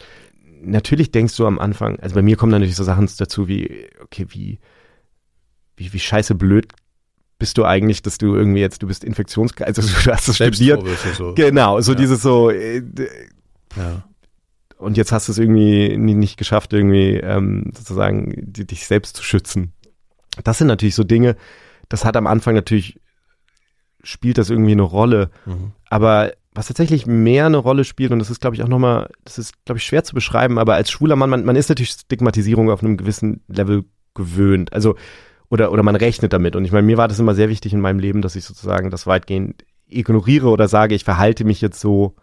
Ähm, als gäbe es das nicht als gäbe es das nicht. In gewisser Weise. Also es ist natürlich schwierig, das zu, zu tun, aber, aber einfach sozusagen, und wenn das dann kommt, ja. dann ja. thematisierst du das und dann, dann, dann reagierst du darauf, aber jetzt sozusagen nicht aus Angst davor schon dein Verhalten ändern. Ja. Und es ging mir so ähnlich mit, mit dem HIV-Status, aber natürlich hat der HIV-Status noch diese zusätzliche Dimension, dass du, oder dass ich zumindest dann immer das Gefühl hatte, das ist natürlich besonders dann relevant, für den durchschnittlichen Menschen irgendwie, den du irgendwie triffst, kann es ja völlig egal sein, ob du jetzt HIV-positiv bist oder ja. nicht, sondern du hast ja eher das Gefühl, es ist dann relevant, wenn du jemanden kennenlernst und es könnte halt irgendwann dann zum Sex kommen und, und, und du möchtest diese, ja. genau, das heißt, ja. es sind ausgerechnet die Menschen, denen du jetzt irgendwie, wo du, wo du halt einfach besonders verletzlich bist in dem Augenblick, weil wir natürlich alle Angst davor haben, wir haben alle Angst davor, zurückgewiesen zu werden, aber natürlich haben wir besonders viel Angst davor, zurückgewiesen zu werden von jemandem, mhm. wenn wir so interessiert bist. Wenn wir Interesse haben und, äh, und, und sozusagen jetzt, genau, und, und das ist natürlich so eine, und das habe ich dann schon wirklich sehr häufig erlebt, dass ich so das Gefühl hatte, also ich beschreibe das ja in dem Text auch, das ist wirklich so dieses erste Date, was ich hatte, ähm, als ich so wieder an dem Punkt war, wo ich dachte, okay, so ich brauchte dann erstmal so Zeit für mich und so, aber irgendwie war mir ja auch klar, ich möchte ja weiter Menschen kennenlernen und, mhm. und, und irgendwie im Idealfall einen Partner und ja. und dann das erste Date war halt direkt, bin ich direkt an so jemanden geraten, der damit irgendwie überhaupt nicht. Und ich hatte aber das Gefühl, ich muss das dann jetzt auch sagen, auch aus so einem Selbst, so einer Selbstbehauptung heraus, glaube ich. Und dann gibt es sowas, das haben auch viele Leute beschrieben, also das habe ich auch von Freunden gehört, die auch HIV-positiv sind, die dann auch so eine Phase hatten, wo sie gesagt haben, okay, am Anfang hat man so ein, fast schon so ein Mitteilungsbedürfnis. Mhm. Vielleicht auch einfach, weil man weil man weil man so eine Situation provozieren will, weil man ja, irgendwie erleben will, wie ist es denn dann, wie reagieren die Leute, was Vielleicht möchte man auch einfach beruhigt werden, vielleicht möchte man einfach dieses Gefühl ja. haben, so hey, das ja, ist okay. Ist okay, ja. Ist überhaupt nicht schlimm und mhm. ähm, das stört mich nicht, aber natürlich ähm, erlebt man so ein bisschen von beidem. Muss man auch dazu sagen, das war natürlich am Anfang, das war vor, bevor PrEP in Deutschland wirklich kam. Also jetzt gibt es die Präexpositionsprophylaxe. Also man nimmt Medikamente und das äh, als gesunder und oder als nicht infizierter und äh, kann sich da nicht so leicht oder kann sich gar nicht mehr anstecken im Zweifel. Nee, also der, der Gedanke okay. ist rein theoretisch, dass besser. du sagst, wenn du, also wenn du diese Medikamente nimmst, dann, mhm. dann sinkt dein Risiko, dich zu infizieren, gegen okay. null. Natürlich ist immer die Frage, kann natürlich theoretisch auch ein Virus geben, das, ähm, das äh, eine Resistenz hat gegen diese Medikamente oder so. Und vor allen Dingen ist das Entscheidende, aber vermute ich, also es gibt so ein paar ganz wenige beschriebene Fälle, wo Leute trotz PrEP ähm, sich infiziert haben. Und dann ist meistens die Frage, okay, haben die jetzt wirklich die PrEP irgendwie schon ein paar Tage vorher regelmäßig genommen? Also im Idealfall solltest du dann halt die ja. auch die ganze Zeit nehmen, damit du die ganze Zeit das Level mhm. blutest. Aber natürlich kann es auch da wieder Menschen geben. Und nicht Safe Sex sozusagen. Ne? Ja. Letztlich immer, ja. ja. Mhm. Und, ähm, und das war halt so eine, das war dann halt schon noch eine andere Situation. Also es hat sich so ein bisschen geändert dadurch, glaube ich, wie Menschen darauf reagieren. Aber damals, es ist natürlich auch irgendwie so, ganz ehrlich, ich meine, lernst natürlich auch, ich meine, es ist ja nicht immer, also ich, ich, ich, weiß nicht, wie Leute sich das vorstellen, wie man sich kennenlernt, aber es ist ja jetzt auch nicht immer irgendwie, du, du triffst irgendjemanden in deinem Freundeskreis und gehst irgendwie fünfmal mit dem äh, essen und dann dann mhm. irgendwie hast du deinen ersten Kuss, sondern du gehst halt in den Club, triffst irgendjemanden, den du super sexy findest und möchtest ihn vielleicht sogar mit nach Hause nehmen am Ende des Abends. Mhm. Ähm, und das ist halt so, zu welchem Zeitpunkt sagst du dann, ja. übrigens, ähm, ja. so, ich bin HIV-positiv, so, ich ja nehme Medikamente und bin irgendwie, ähm, bin unter der Nachweisgrenze, aber mir ist es wichtig, dass du das weißt irgendwie. Das ist natürlich irgendwie eine, also es gibt ja auch die Pflicht nicht, das ist ja auch etwas, was ich Ich wollte so gerade sagen, also gibt es da nicht auch so was, in so einen leichten verführenden Moment, dass du ja weißt, also der kann sich eigentlich nicht anstecken, muss ich es überhaupt sagen. Also die Verführung ist wahrscheinlich auch da, oder? Nee, nee, natürlich ist es ja. das, weil du ja in gewisser Weise etwas zu einem Thema machst, was sonst vielleicht gar nicht unbedingt, also du ja. machst ja etwas zum Thema, um dann zu sagen, es sollte aber kein Thema ist sein, weil egal. es ist ja eigentlich ja, so, ja. du ganz ehrlich, ein Stück weit ist es dann bei mir auch einfach so, so, ich meine, wenn man das dann alles einmal durchgemacht hat und, und darüber mhm. schreibt und so und weiß, Stigma ist ein, eigentlich das größte Problem, dann kann man natürlich auch irgendwie seinen Teil gegen das Stigma tun und die Leute damit konfrontieren. Äh, natürlich gibt es trotzdem Situationen, wo du nachher denkst, so, Scheiße, habe ich das jetzt gesagt? So, das war jetzt ähm, so, gibt halt Leute, die reagieren einfach äh, ja. total furchtbar drauf, klar. Ähm, aber es ist natürlich auch so. Bist du da manchmal noch wütend, dass du das eigentlich immer tun musst, dass das immer, dass du diese Freiheit gefühlt vielleicht verloren hast, zu sagen, einfach wie jeder andere zu sagen, ja komm, ich Wobei natürlich ich ja, ja sowieso jeder Freiheit. irgendwie auch aufpassen muss. Ja, nein, ich meine, theoretisch habe ich die, theoretisch habe ich die Freiheit, ja. Also ich könnte ja äh, das auch einfach machen so. Nee, es ist irgendwie für mich, ich glaube, das hat dann irgendwie mehr damit zu tun, wie man sich selbst irgendwie sieht in der Gesellschaft und, okay, und so. Ja. Ich, und, und mit der Zeit ist mir dann auch klarer geworden. Ich meine, ich bin jetzt 37 und ähm, ganz ehrlich, wenn ich jetzt Menschen in meinem Alter äh, kennenlerne und die damit ein massives Problem haben, also zum einen weiß ich dann, gut, das mit uns kann sowieso nichts werden, weil wenn du damit so ein massives Problem hast, dann, dann stimmt das zwischen das, uns nicht. Ja, ja, dann wird das wahrscheinlich nicht gehen. Ja. Und wenn jemand so geschockt sein kann davon immer noch, mhm. ähm, dann ist das für mich auch irgendwie so ein Signal, dass, dass da irgendwie, ähm, dass, dass wir irgendwie äh, nicht kompatibel sein. Nicht so irgendwie. richtig vielleicht. Ja. Also weil ich irgendwie ja. denke, so irgendwann muss man ja. dann auch mal sich damit auseinandergesetzt haben. Ja. Insofern, pff, weiß nicht, das ist, also dieses, diese Stigma-Erfahrung ist sehr real und das ist auch ähm, selbst für mich als schwuler Mann nochmal krass gewesen, das zu sehen. Vielleicht, weil es dann sozusagen, weil die Stigmatisierung dann ja in erster Linie von den Leuten kommt, mit denen du ja in gewisser Weise die, die Erfahrung der Stigmatisierung als schwuler Mann schon teilst. Also das, das ist vielleicht auch nochmal sowas. Ja, die eigentlich auch verstehen müssten, was Stigma bedeutet und sich anders verhalten müssen. Ja, ja, ja und natürlich gibt es da auch irgendwie unterschiedliche, ist natürlich auch kompliziert und das ist irgendwie eine, eine super bunte, gemischte Community irgendwie und, und, und es gibt Schwule, die sich intensiv damit auseinandersetzen und die da irgendwie, glaube ich, auch politischer denken und dann gibt es Leute, die irgendwie Party machen wollen und bloß nicht über irgendwie. Ja, schwul allein macht dich ja nicht gleich zu irgendeinem reflektierten ja. Menschen oder was auch immer. Das ist ja, ja vollkommen klar, ja. ja. Ähm, insofern sind die Erfahrungen da, glaube ich, einfach sehr, ähm, machst einfach unterschiedliche Erfahrungen mit unterschiedlichen ja. Menschen. Ähm, mhm. Ich habe viele, ich habe danach auch die Erfahrung gemacht, dass wenn man dann offen darüber spricht, man auch feststellt, okay, ich hatte all die Jahre Freunde, die positiv sind. Ich äh, mhm. hatte all die Jahre irgendwie Leute in meinem Leben, für die das ein Thema war, die das aber nie, die sich nie frei gefühlt haben, darüber zu sprechen. Mhm. Ähm, und und das, das sind so diese Erfahrungen, die dann einem auch, glaube ich, sehr, sehr viel klar machen. Also da ist mir schon irgendwie nochmal klar geworden, in, in welchem Maß ich sozusagen auch Dinge um mich herum vielleicht nicht wahrgenommen habe, vielleicht auch manchmal nicht aufmerksam genug war und aber auch, das ist einfach so, in inwiefern Dinge da sind, wie Leute nicht darüber sprechen. Das ist ja. ganz naiv im Grunde genommen, aber das, das, das wird einem an diesen Situationen einfach nochmal viel, viel klarer. Ja. Geht's dir auch so, dass du so eine, das ist mal so eine abstruse Frage, aber also mir selbst geht's, oder ich kenne die Situation mit so einer, aus so einer Krankheit auch ein, auf eine andere Reflexionsebene dem Leben gegenüber gekommen zu sein und dadurch diese Nummer, auch wenn sie natürlich an sich nichts Positives ist, aber der sowas Positives abgewinnen zu können, dass man sagt, auf die Erfahrung möchte ich eigentlich nicht mehr verzichten. Also ich total. Also ich, ich würde jetzt, glaube ich, nicht so weit gehen, dass ich sagen würde, ich würde auf die Erfahrung nicht verzichten wollen. Also ich, ich kann ich immer ja, noch ganz ja, gut drauf verzichten, aber, ja. aber nein, aber, aber, meine, aber absolut mhm. ähm, hat das in mir Dinge gemacht. Also so, das klingt jetzt ganz furchtbar, aber ich, ich in gewisser Weise bin ich ein besserer, empathischerer Mensch geworden, dadurch mich damit auseinandersetzen zu müssen. Und das gilt natürlich immer ähm, für all diese Dinge. Also ich, ich äh, eine interessante Frage, mir vorzustellen, wer wäre ich jetzt heute mit 37, wenn ich, wenn ich diese Erfahrung nicht gemacht hätte. Ich kann dann ja auch andere Erfahrungen machen, die einen an den gleichen Punkt bringen oder so, weiß ich nicht, aber nein, total. Und, und für mich war halt einfach das, ich, ich glaube, das Entscheidende ist sozusagen, dass du an den Punkt kommst, wo du für dich den Frieden damit machst, natürlich. Ja. Und das ist mir stark aufgefallen, als ich diesen zweiten Text geschrieben habe, dann jetzt ähm, beim letzten Welt-AIDS-Tag das markierte für mich so den Endpunkt. Also wenn du an den Punkt kommst, wo du sagst, okay, ich schreibe da jetzt eine Geschichte drüber und die kann jeder nachlesen, ähm, der meinen Namen googelt oder so, dann bist du irgendwie an so einen Punkt gekommen, wo, wo du das für dich klar hast, glaube ich. Und ich habe hunderte E-Mails wirklich bekommen auf den, ähm, auf den Text. Und ich glaube, die ersten 100 habe ich auch noch brav alle beantwortet und habe dann so, dann ist mir irgendwann aufgefallen, da kamen so ganz viele Fragen.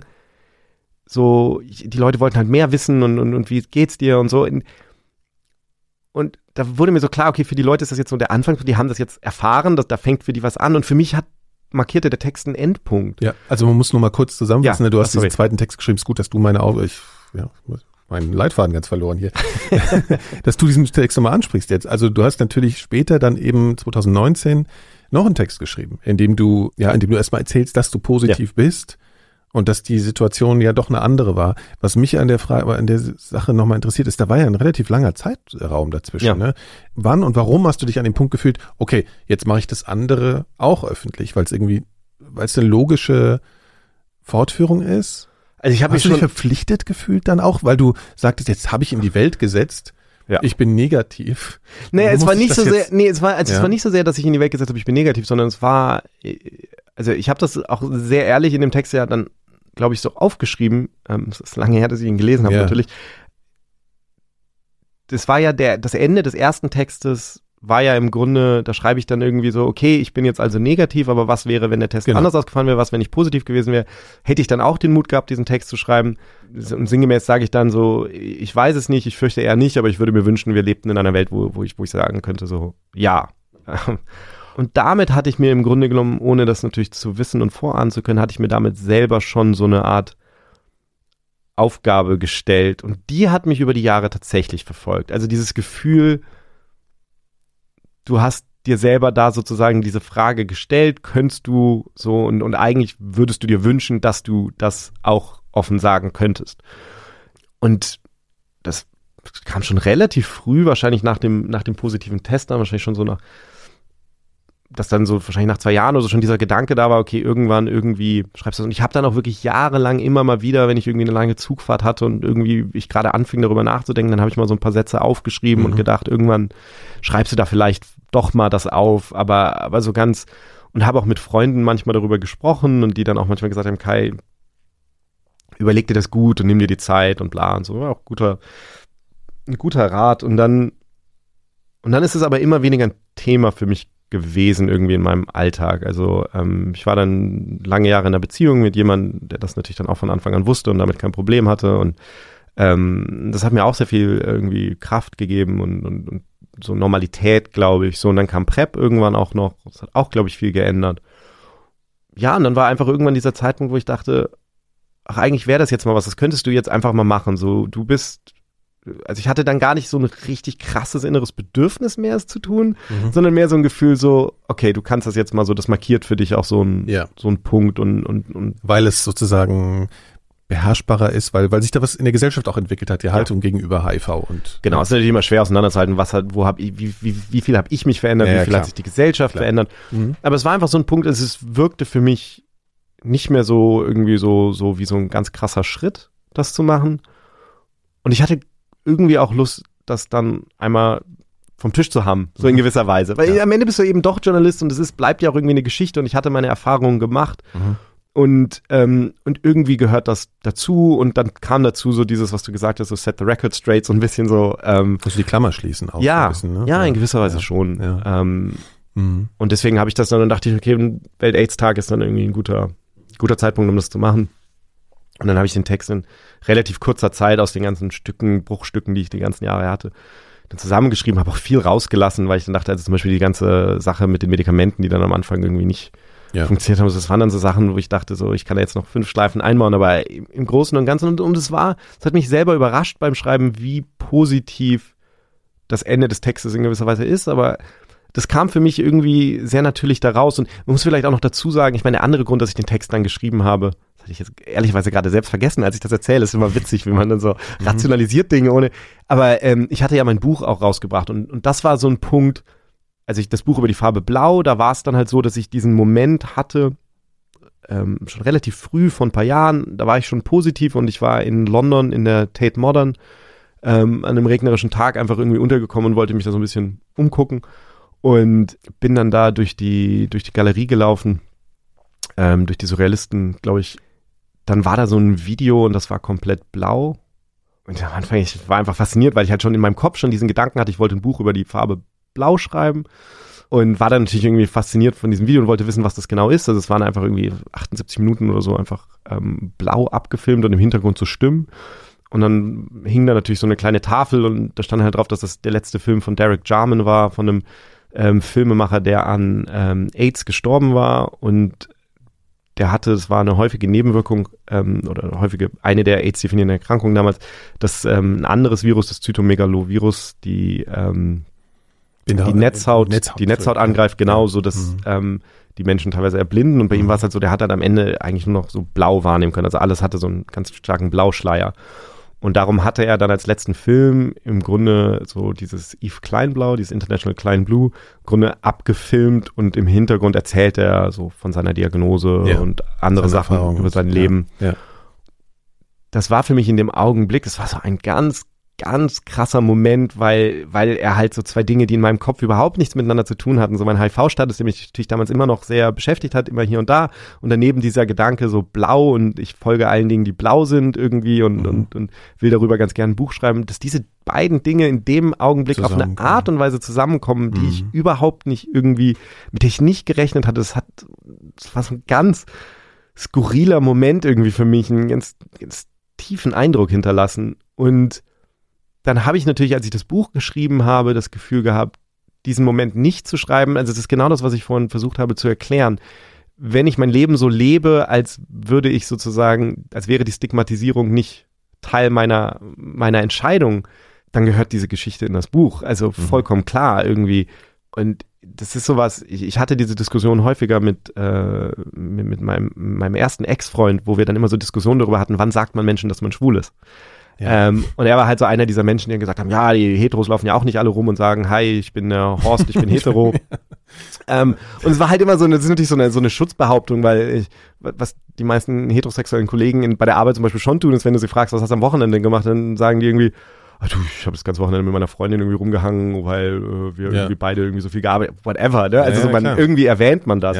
Und jetzt sozusagen ein Jahr lang oder zwei Jahre lang mit Leuten irgendwie so in so einem Arbeitskontext zu leben und nie zu erwähnen, dass du eigentlich einen Freund hast, da, da, da tust du schon aktiv mhm. etwas. Das ist jetzt Und so ähnlich ging mir das irgendwie, glaube ich, in dem Augenblick mit dem HIV-Status. Und es war dann einfach für mich so ein bisschen klar, okay, so wenn ich das jetzt einfach, wenn ich da jetzt einfach mal auch journalistisch rangehe und sage, ich bin Journalist und es ist nicht meine Aufgabe, Dinge geheim zu halten von Menschen, sondern den Dingen zu ihrer logischen ja. Konsequenz zu folgen, dann gehört das da rein. Also habe ich das in das Buch geschrieben und es dauert natürlich ein bisschen, wenn du so ein Buch geschrieben hast, bis das dann irgendwie mhm. fertig ist, lektoriert und gedruckt und so. Das heißt, ich hatte dann auch so mental wusste ich, okay, da kommt jetzt irgendwann dieses Buch raus und da steht mein Status eh drin. Mhm.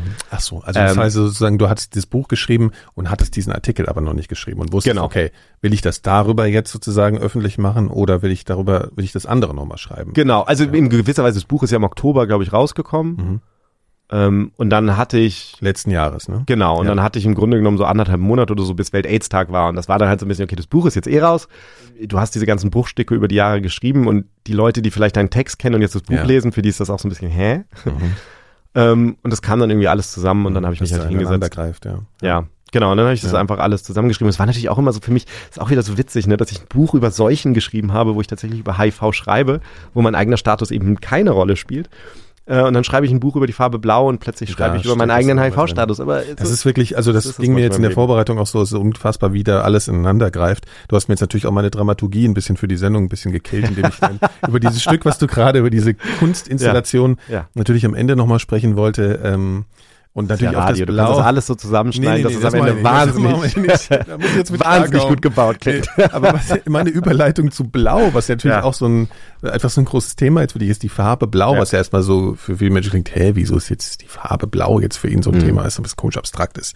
Du hast auch in irgendeiner Stelle auch beschrieben, dass dieser Moment, den du vorhin beschrieben hast, wo du auf dich nach der Diagnose auf dich zurückgeworfen hast, alleine zu Hause, so diese Vermehrung des Virus in deinem Körper, dir irgendwie auch blau vorgestellt hast, kann das sein? Also die witzigerweise die Viruspartikel, ich weiß ja. nicht genau warum. Ich glaube, ähm, also ich muss mir, das sollte ich mal nachgucken. Ich glaube, es gibt ja so, wenn man wenn man sich mikroskopische Aufnahmen von HIV-Viren anguckt, dann sind mhm. das natürlich in der Regel, ähm, äh, also das müssen dann quasi elektronenmikroskopische Aufnahmen sein. Ähm, und die sind dann natürlich, die haben eigentlich keine Farbe, sondern die werden koloriert. Also das mhm. heißt, die Zellen, die Blut, die, die, die Zellen, die sind dann häufig so in Rot oder so dargestellt, weil man sich halt, glaube ich, so Blutzellen Stellt man sich das so, halt vor, so ja. vorstellt oder so, glaube ich. Und ja. dann sind die Viren, ähm, glaube ich, häufig in Blau dargestellt. Ich glaube, deswegen hatte ich das einfach so in meinem Kopf, diese Vorstellung. Blau ist natürlich auch so eine Farbe, so, so eine Farbe, die so suggeriert, die ist nicht körpernah, ne? Die ist sehr fremd, ne? Also genau. ich meine eigentlich ja.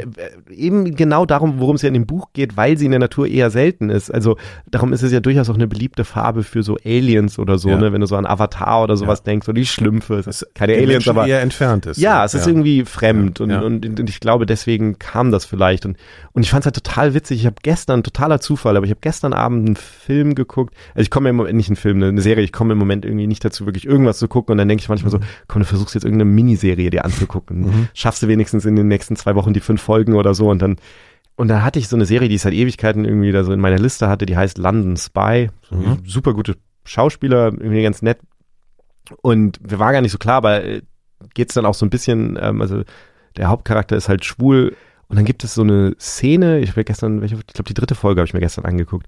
Und dann gibt es total skurril plötzlich so eine Szene, wo ein älterer Mann erzählt von seinem Freund in den 80er Jahren, der dann an AIDS gestorben ist mhm. und der Künstler war und der jetzt irgendwo gelesen hatte in einem Buch, dass Blau irgendwie die Farbe der Heilung ist und sich dann komplett irgendwie blau angemalt hat und das ganze Zimmer und dann hast du so eine Szene, wo er plötzlich in dieses Zimmer geht und dann liegt da dieser komplett blau angemalte Mensch in einem komplett blauen Zimmer und dann geht's wirklich so im, im Dialog geht's dann irgendwie so eine Minute lang oder so sagt er dann immer wieder so, ja und blau war für ihn das und blau. Also, und das war wieder so ein Moment, wo, wo man sich dann immer fragt, ist das jetzt Zufall? Das kann ja fast nicht Zufall sein. Also abergläubisch werden Genau, ich meine, es ne? kann natürlich gut sein, dass solch, dass das so eine Art Hommage dann an Derek Jarman ist oder dass es davon so ein bisschen inspiriert ja. ist. Ähm, keine Ahnung, aber es ist einfach faszinierend für mich. Das ist ja diese Sache, wenn du einmal darauf achtest, dann, dann fällt es dir eben auch einfach überall auf. Ja, das ja. ist ja. einfach so. Ähm, und das ist ja das, was, was irgendwie, was mich dann irgendwie so grundsätzlich erstmal fasziniert hat, wenn, wenn du so einen so einen Faden verfolgst, also das finde ich als Wissenschaftsjournalist so dieser Gedanke, du ziehst, du nimmst jetzt diese Welt, wir wissen ja, jetzt rein naturwissenschaftlich betrachtet, hängt ja irgendwie alles mit allem zusammen. Also muss es ja. Und wenn du dann einfach so einen Faden nimmst wie die Farbe Blau und einfach mal daran ziehst und das dann so langsam aufdröselst, so wo du dann überall hinkommst, es hat ja wahrscheinlich jeder schon mal diese Erfahrung gemacht, dass man irgendwie auf Wikipedia irgendwas nachguckt und dann findet man da einen Link und dann geht man von einem zum nächsten, so von mhm. Hölzchen auf Stöckchen. Mhm. Und, und das ist eine wahnsinnig ähm, interessante Art und Weise, finde ich, die Welt irgendwie, sich durch die Welt durch, so, so, so einen Querschnitt durch die Welt in gewisser Weise zu machen, so an, an einem Faden entlang zu sehen, wie die Dinge zusammenhängen. Und das war so ein bisschen, auch lange überlegt, wie ich das Buch strukturieren soll, weil ich eigentlich diese Art Empfindung ganz gerne nachempfinden wollte, weil ich fand, das ist irgendwie eine, eine gute Art und wir sind das heute eher gewohnt durch das Internet, durch den Hyperlink. Also es ist mhm. interessant, mhm. wie, wie dieses Phänomen Hyperlink sozusagen unsere, ja. unsere Wahrnehmung der Welt verändert hat. Äh, ich gerne mal irgendwie Studien zu lesen oder so, aber, aber so diese, die, die, wir erleben das jeden Tag im Internet, diese Interconnectedness, ne? die Art und Weise, wie die ja. Dinge zusammenhängen. Und das dann linear in einem Buch aufzuschreiben, ist natürlich wahnsinnig schwierig eigentlich. Und da hatte ich am Anfang irgendwelche total skurrilen Ideen, wie ich ein Buch schreiben könnte, wo man sozusagen von A nach B springt. Und es gibt ja, ich weiß nicht, als Kind habe ich diese Bücher äh, gelesen wurde, so, so Do Your Own Adventure oder so, ja, hießen die, ich ja, weiß ja, mehr, ja, wo dann so, wenn du in die Höhle gehst, wo der, wo der, um zur Seite, genau, genau, lies weiter auf Seite 35 und so, ich gehe doch nicht in die Höhle, ich bin doch nicht bescheuert. Genau, ähm, aber das war dann irgendwie, das war dann, am Ende kommt man dann doch häufig, finde ich, zu den sehr so klassisch konservativen mhm. Dingen, mhm. also, die, also von der Struktur her, ja. um diese, um diese Unbändigkeit einzufangen, dass ich dann am Ende doch dachte, nee, ich will als Form eine ganz simple, klare Struktur haben. Mhm.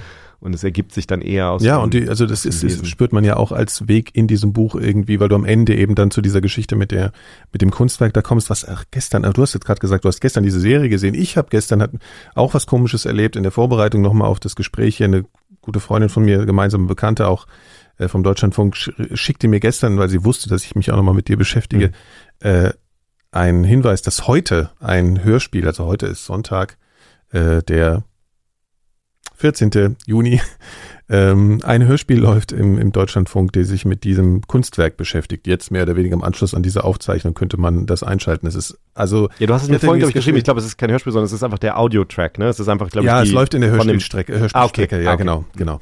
Auf jeden Fall ist diese Verschränkung, habe ich irgendwann so heute gedacht, ich werde jetzt irgendwie gerade ein bisschen verrückt. Ich weiß gar nicht, wie ich dieses, das alles hier konstruieren ja. soll. Auf jeden Fall, ähm, ich wollte eigentlich ursprünglich auch noch ein bisschen länger über das äh, Thema Blau sprechen. Wir sind jetzt schon ganz schön lang mittlerweile in der Sendung drin. Ich will aber eine Sache, die mich jetzt mal so ganz banal völlig von Socken, äh, wie sagt man, aus den Socken geschmissen oder keine Ahnung.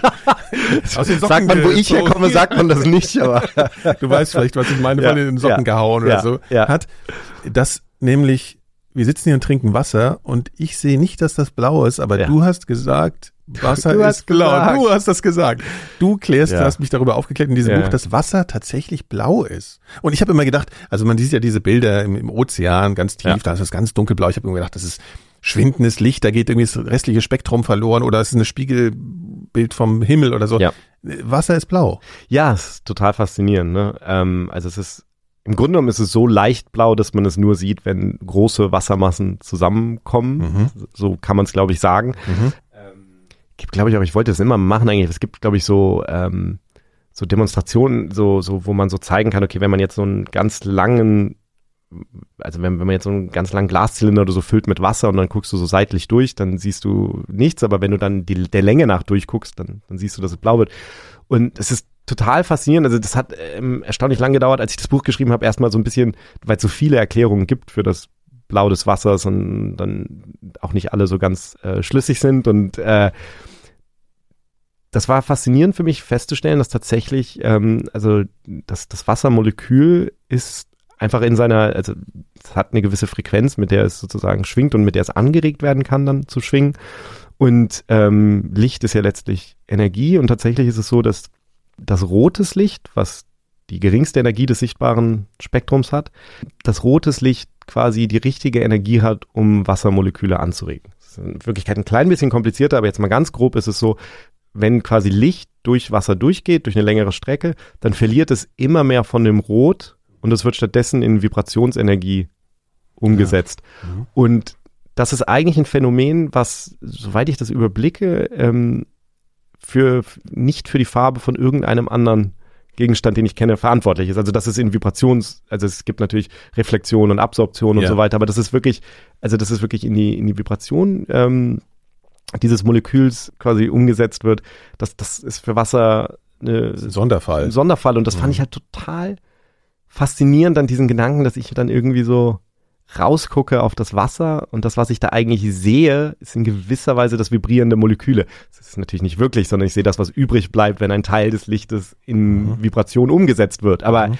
ich sehe sozusagen das Negativ dessen. Ich, also das, und das sind halt so diese Dinge, wo ich immer finde, da können Leute ja irgendwie bändeweise Poesie über irgendwie das Blau, äh, das Blau der Meere schreiben oder so. Ich finde, das, das, der Welt lebt eine Poesie inne, allein einfach in den, in den Fakten sozusagen. Es klingt so bescheuert, aber es ist einfach etwas, was mich, was, was mich fasziniert und, ähm, und es ist eine der schönsten Sachen, muss ich ehrlich sagen, bei dem Buch, dass ich ähm, immer noch so, ich krieg da immer wieder, also im Moment kriege ich natürlich viele, viele äh, E-Mails irgendwie über das Seuchenbuch, ähm, aber ich kriege immer mal wieder so out of the blue äh, so ein paar, so ein paar E-Mails von, von Leuten, die es gelesen haben und die dann mhm. irgendwie häufig schreiben irgendwie, dass sie dass sie fasziniert waren, auch besonders von der Begeisterung, die dabei rüberkommt. Und das, das, hat mich wahnsinnig gefreut, dass die Begeisterung rüberkommt, weil es ein so großer Teil dieses Buches war, einfach zu versuchen, meine, meine Sicht auf die Welt, die letztlich irgendwie von so einer so, so, so einem Wunder geprägt ist, mhm. ähm, diese Sicht rüberzubringen. Und das fand ich, das finde ich nach wie vor, so da freue ich mich, jedes Mal, wenn ich so eine Mail bekomme, freue ich mich das einfach wahnsinnig, weil, weil man dann so merkt, so, okay, das ist rübergekommen. Mhm. So, das, und das ist auch so ein bisschen auch da wieder, ne, das ist ja auch wieder ein Wunder, dass wir sozusagen als, als, letztlich als Tiere irgendwie so uns so weit entwickelt haben, dass wir irgendwie so ja. so, so kleine Zeichen auf Papier kratzen und, äh, und, und die anderen Leuten geben und dann lesen die das und das löst, löst in denen einen emotionalen ja, Zustand ja, aus, der irgendwie dem nahe kommt. Den, also das ist ja total. Und du hast halt, du beginnst auch, glaube ich, mit einem, äh, mit einem Zustand, den, glaube ich, vielleicht viele auch schon erlebt haben, eben der Situation, dass du irgendwie, glaube ich, auf einem, auf einer Fähre in Griechenland, und ich kann es total verstehen, weil ich stand auch schon sehr oft auf einer Fähre in Griechenland, auf dem Mittelmeer und du genau dieses das Blau dich sozusagen so überwältigt hat und das irgendwie so ein bisschen auch ein Anstoß war, oder zumindest ist es in der Dramaturgie des Buches ja. so, um ganz viel über diese Farbe zu erzählen. Da geht es um, um Farbpigmente, die hergestellt wurden, die man entdecken äh, oder die die Menschheit entdeckt hat. Also das können wir hier alles gar nicht erzählen, wollen wir auch nicht. Ihr solltet euch das äh, sehr blaue Buch äh, vielleicht besser äh, zulegen. Kai, vielen Dank für das Gespräch. Sehr gern. Ähm, wir wollen nochmal darauf hinweisen, dass wir jetzt wenn euch das hier gefallen hat. Wir reden auch äh, in einem anderen Podcast viel über, über Viren, aber dort, über Infektionskrankheiten. Wir reden darüber zusammen in Pandemia, findet ihr unter pandemia.4000herz.de. Ja, also man hat das Gefühl, man könnte mit dir zehn Sendungen machen. Jetzt haben wir erstmal eine gemacht. Und im anderen oder? reden wir über was anderes. Fand sehr schön. Vielen Dank. Kai. Danke dir. Ciao.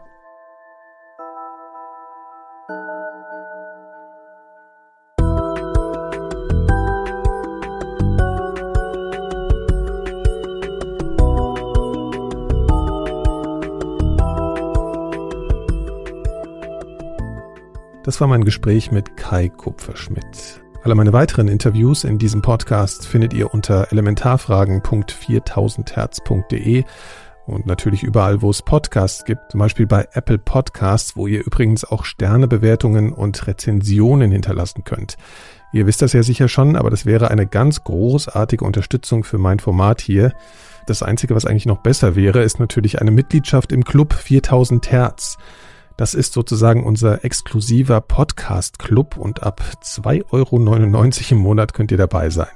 Ihr bekommt dann alle Podcasts von uns früher und natürlich werbefrei. Es gibt dort aber auch noch ein paar andere tolle Sachen. Also schaut doch mal vorbei im Club und zwar unter club.4000herz.de. Club mit K und 4000 Hertz ausgeschrieben mit TZ. club.4000herz.de.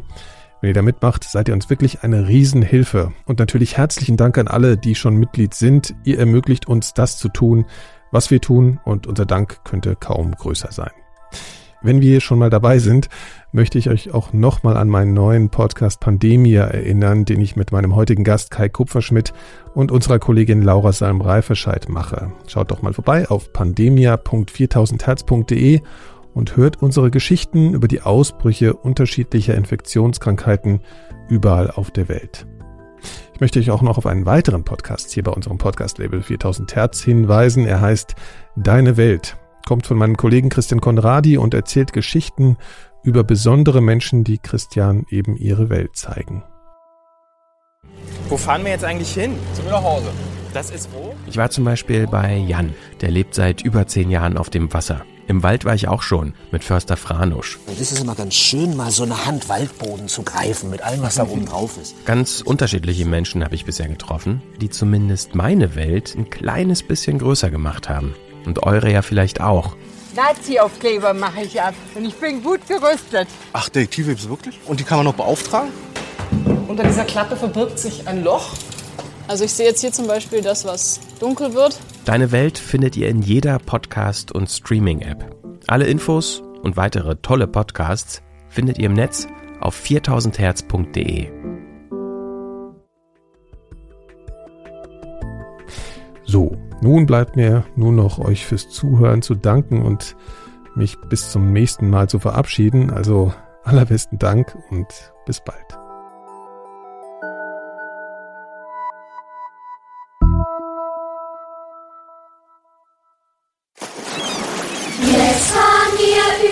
Übers Meer, übers Meer, jetzt fahren wir übers Meer. Mit einem alten Schlauchboot, Schlauchboot, Schlauchboot, Schlauchboot, mit einem alten Schlauchboot, ein Loch da plötzlich drin. Über 6000 Menschen sind in den letzten drei Jahren im Mittelmeer ertrunken. Sea-Watch gibt täglich alles dafür, damit diese Zahl nicht weiter steigt. Hilf jetzt mit deiner Spende auf sea-watch.org. Eine Produktion von 4000 Hertz.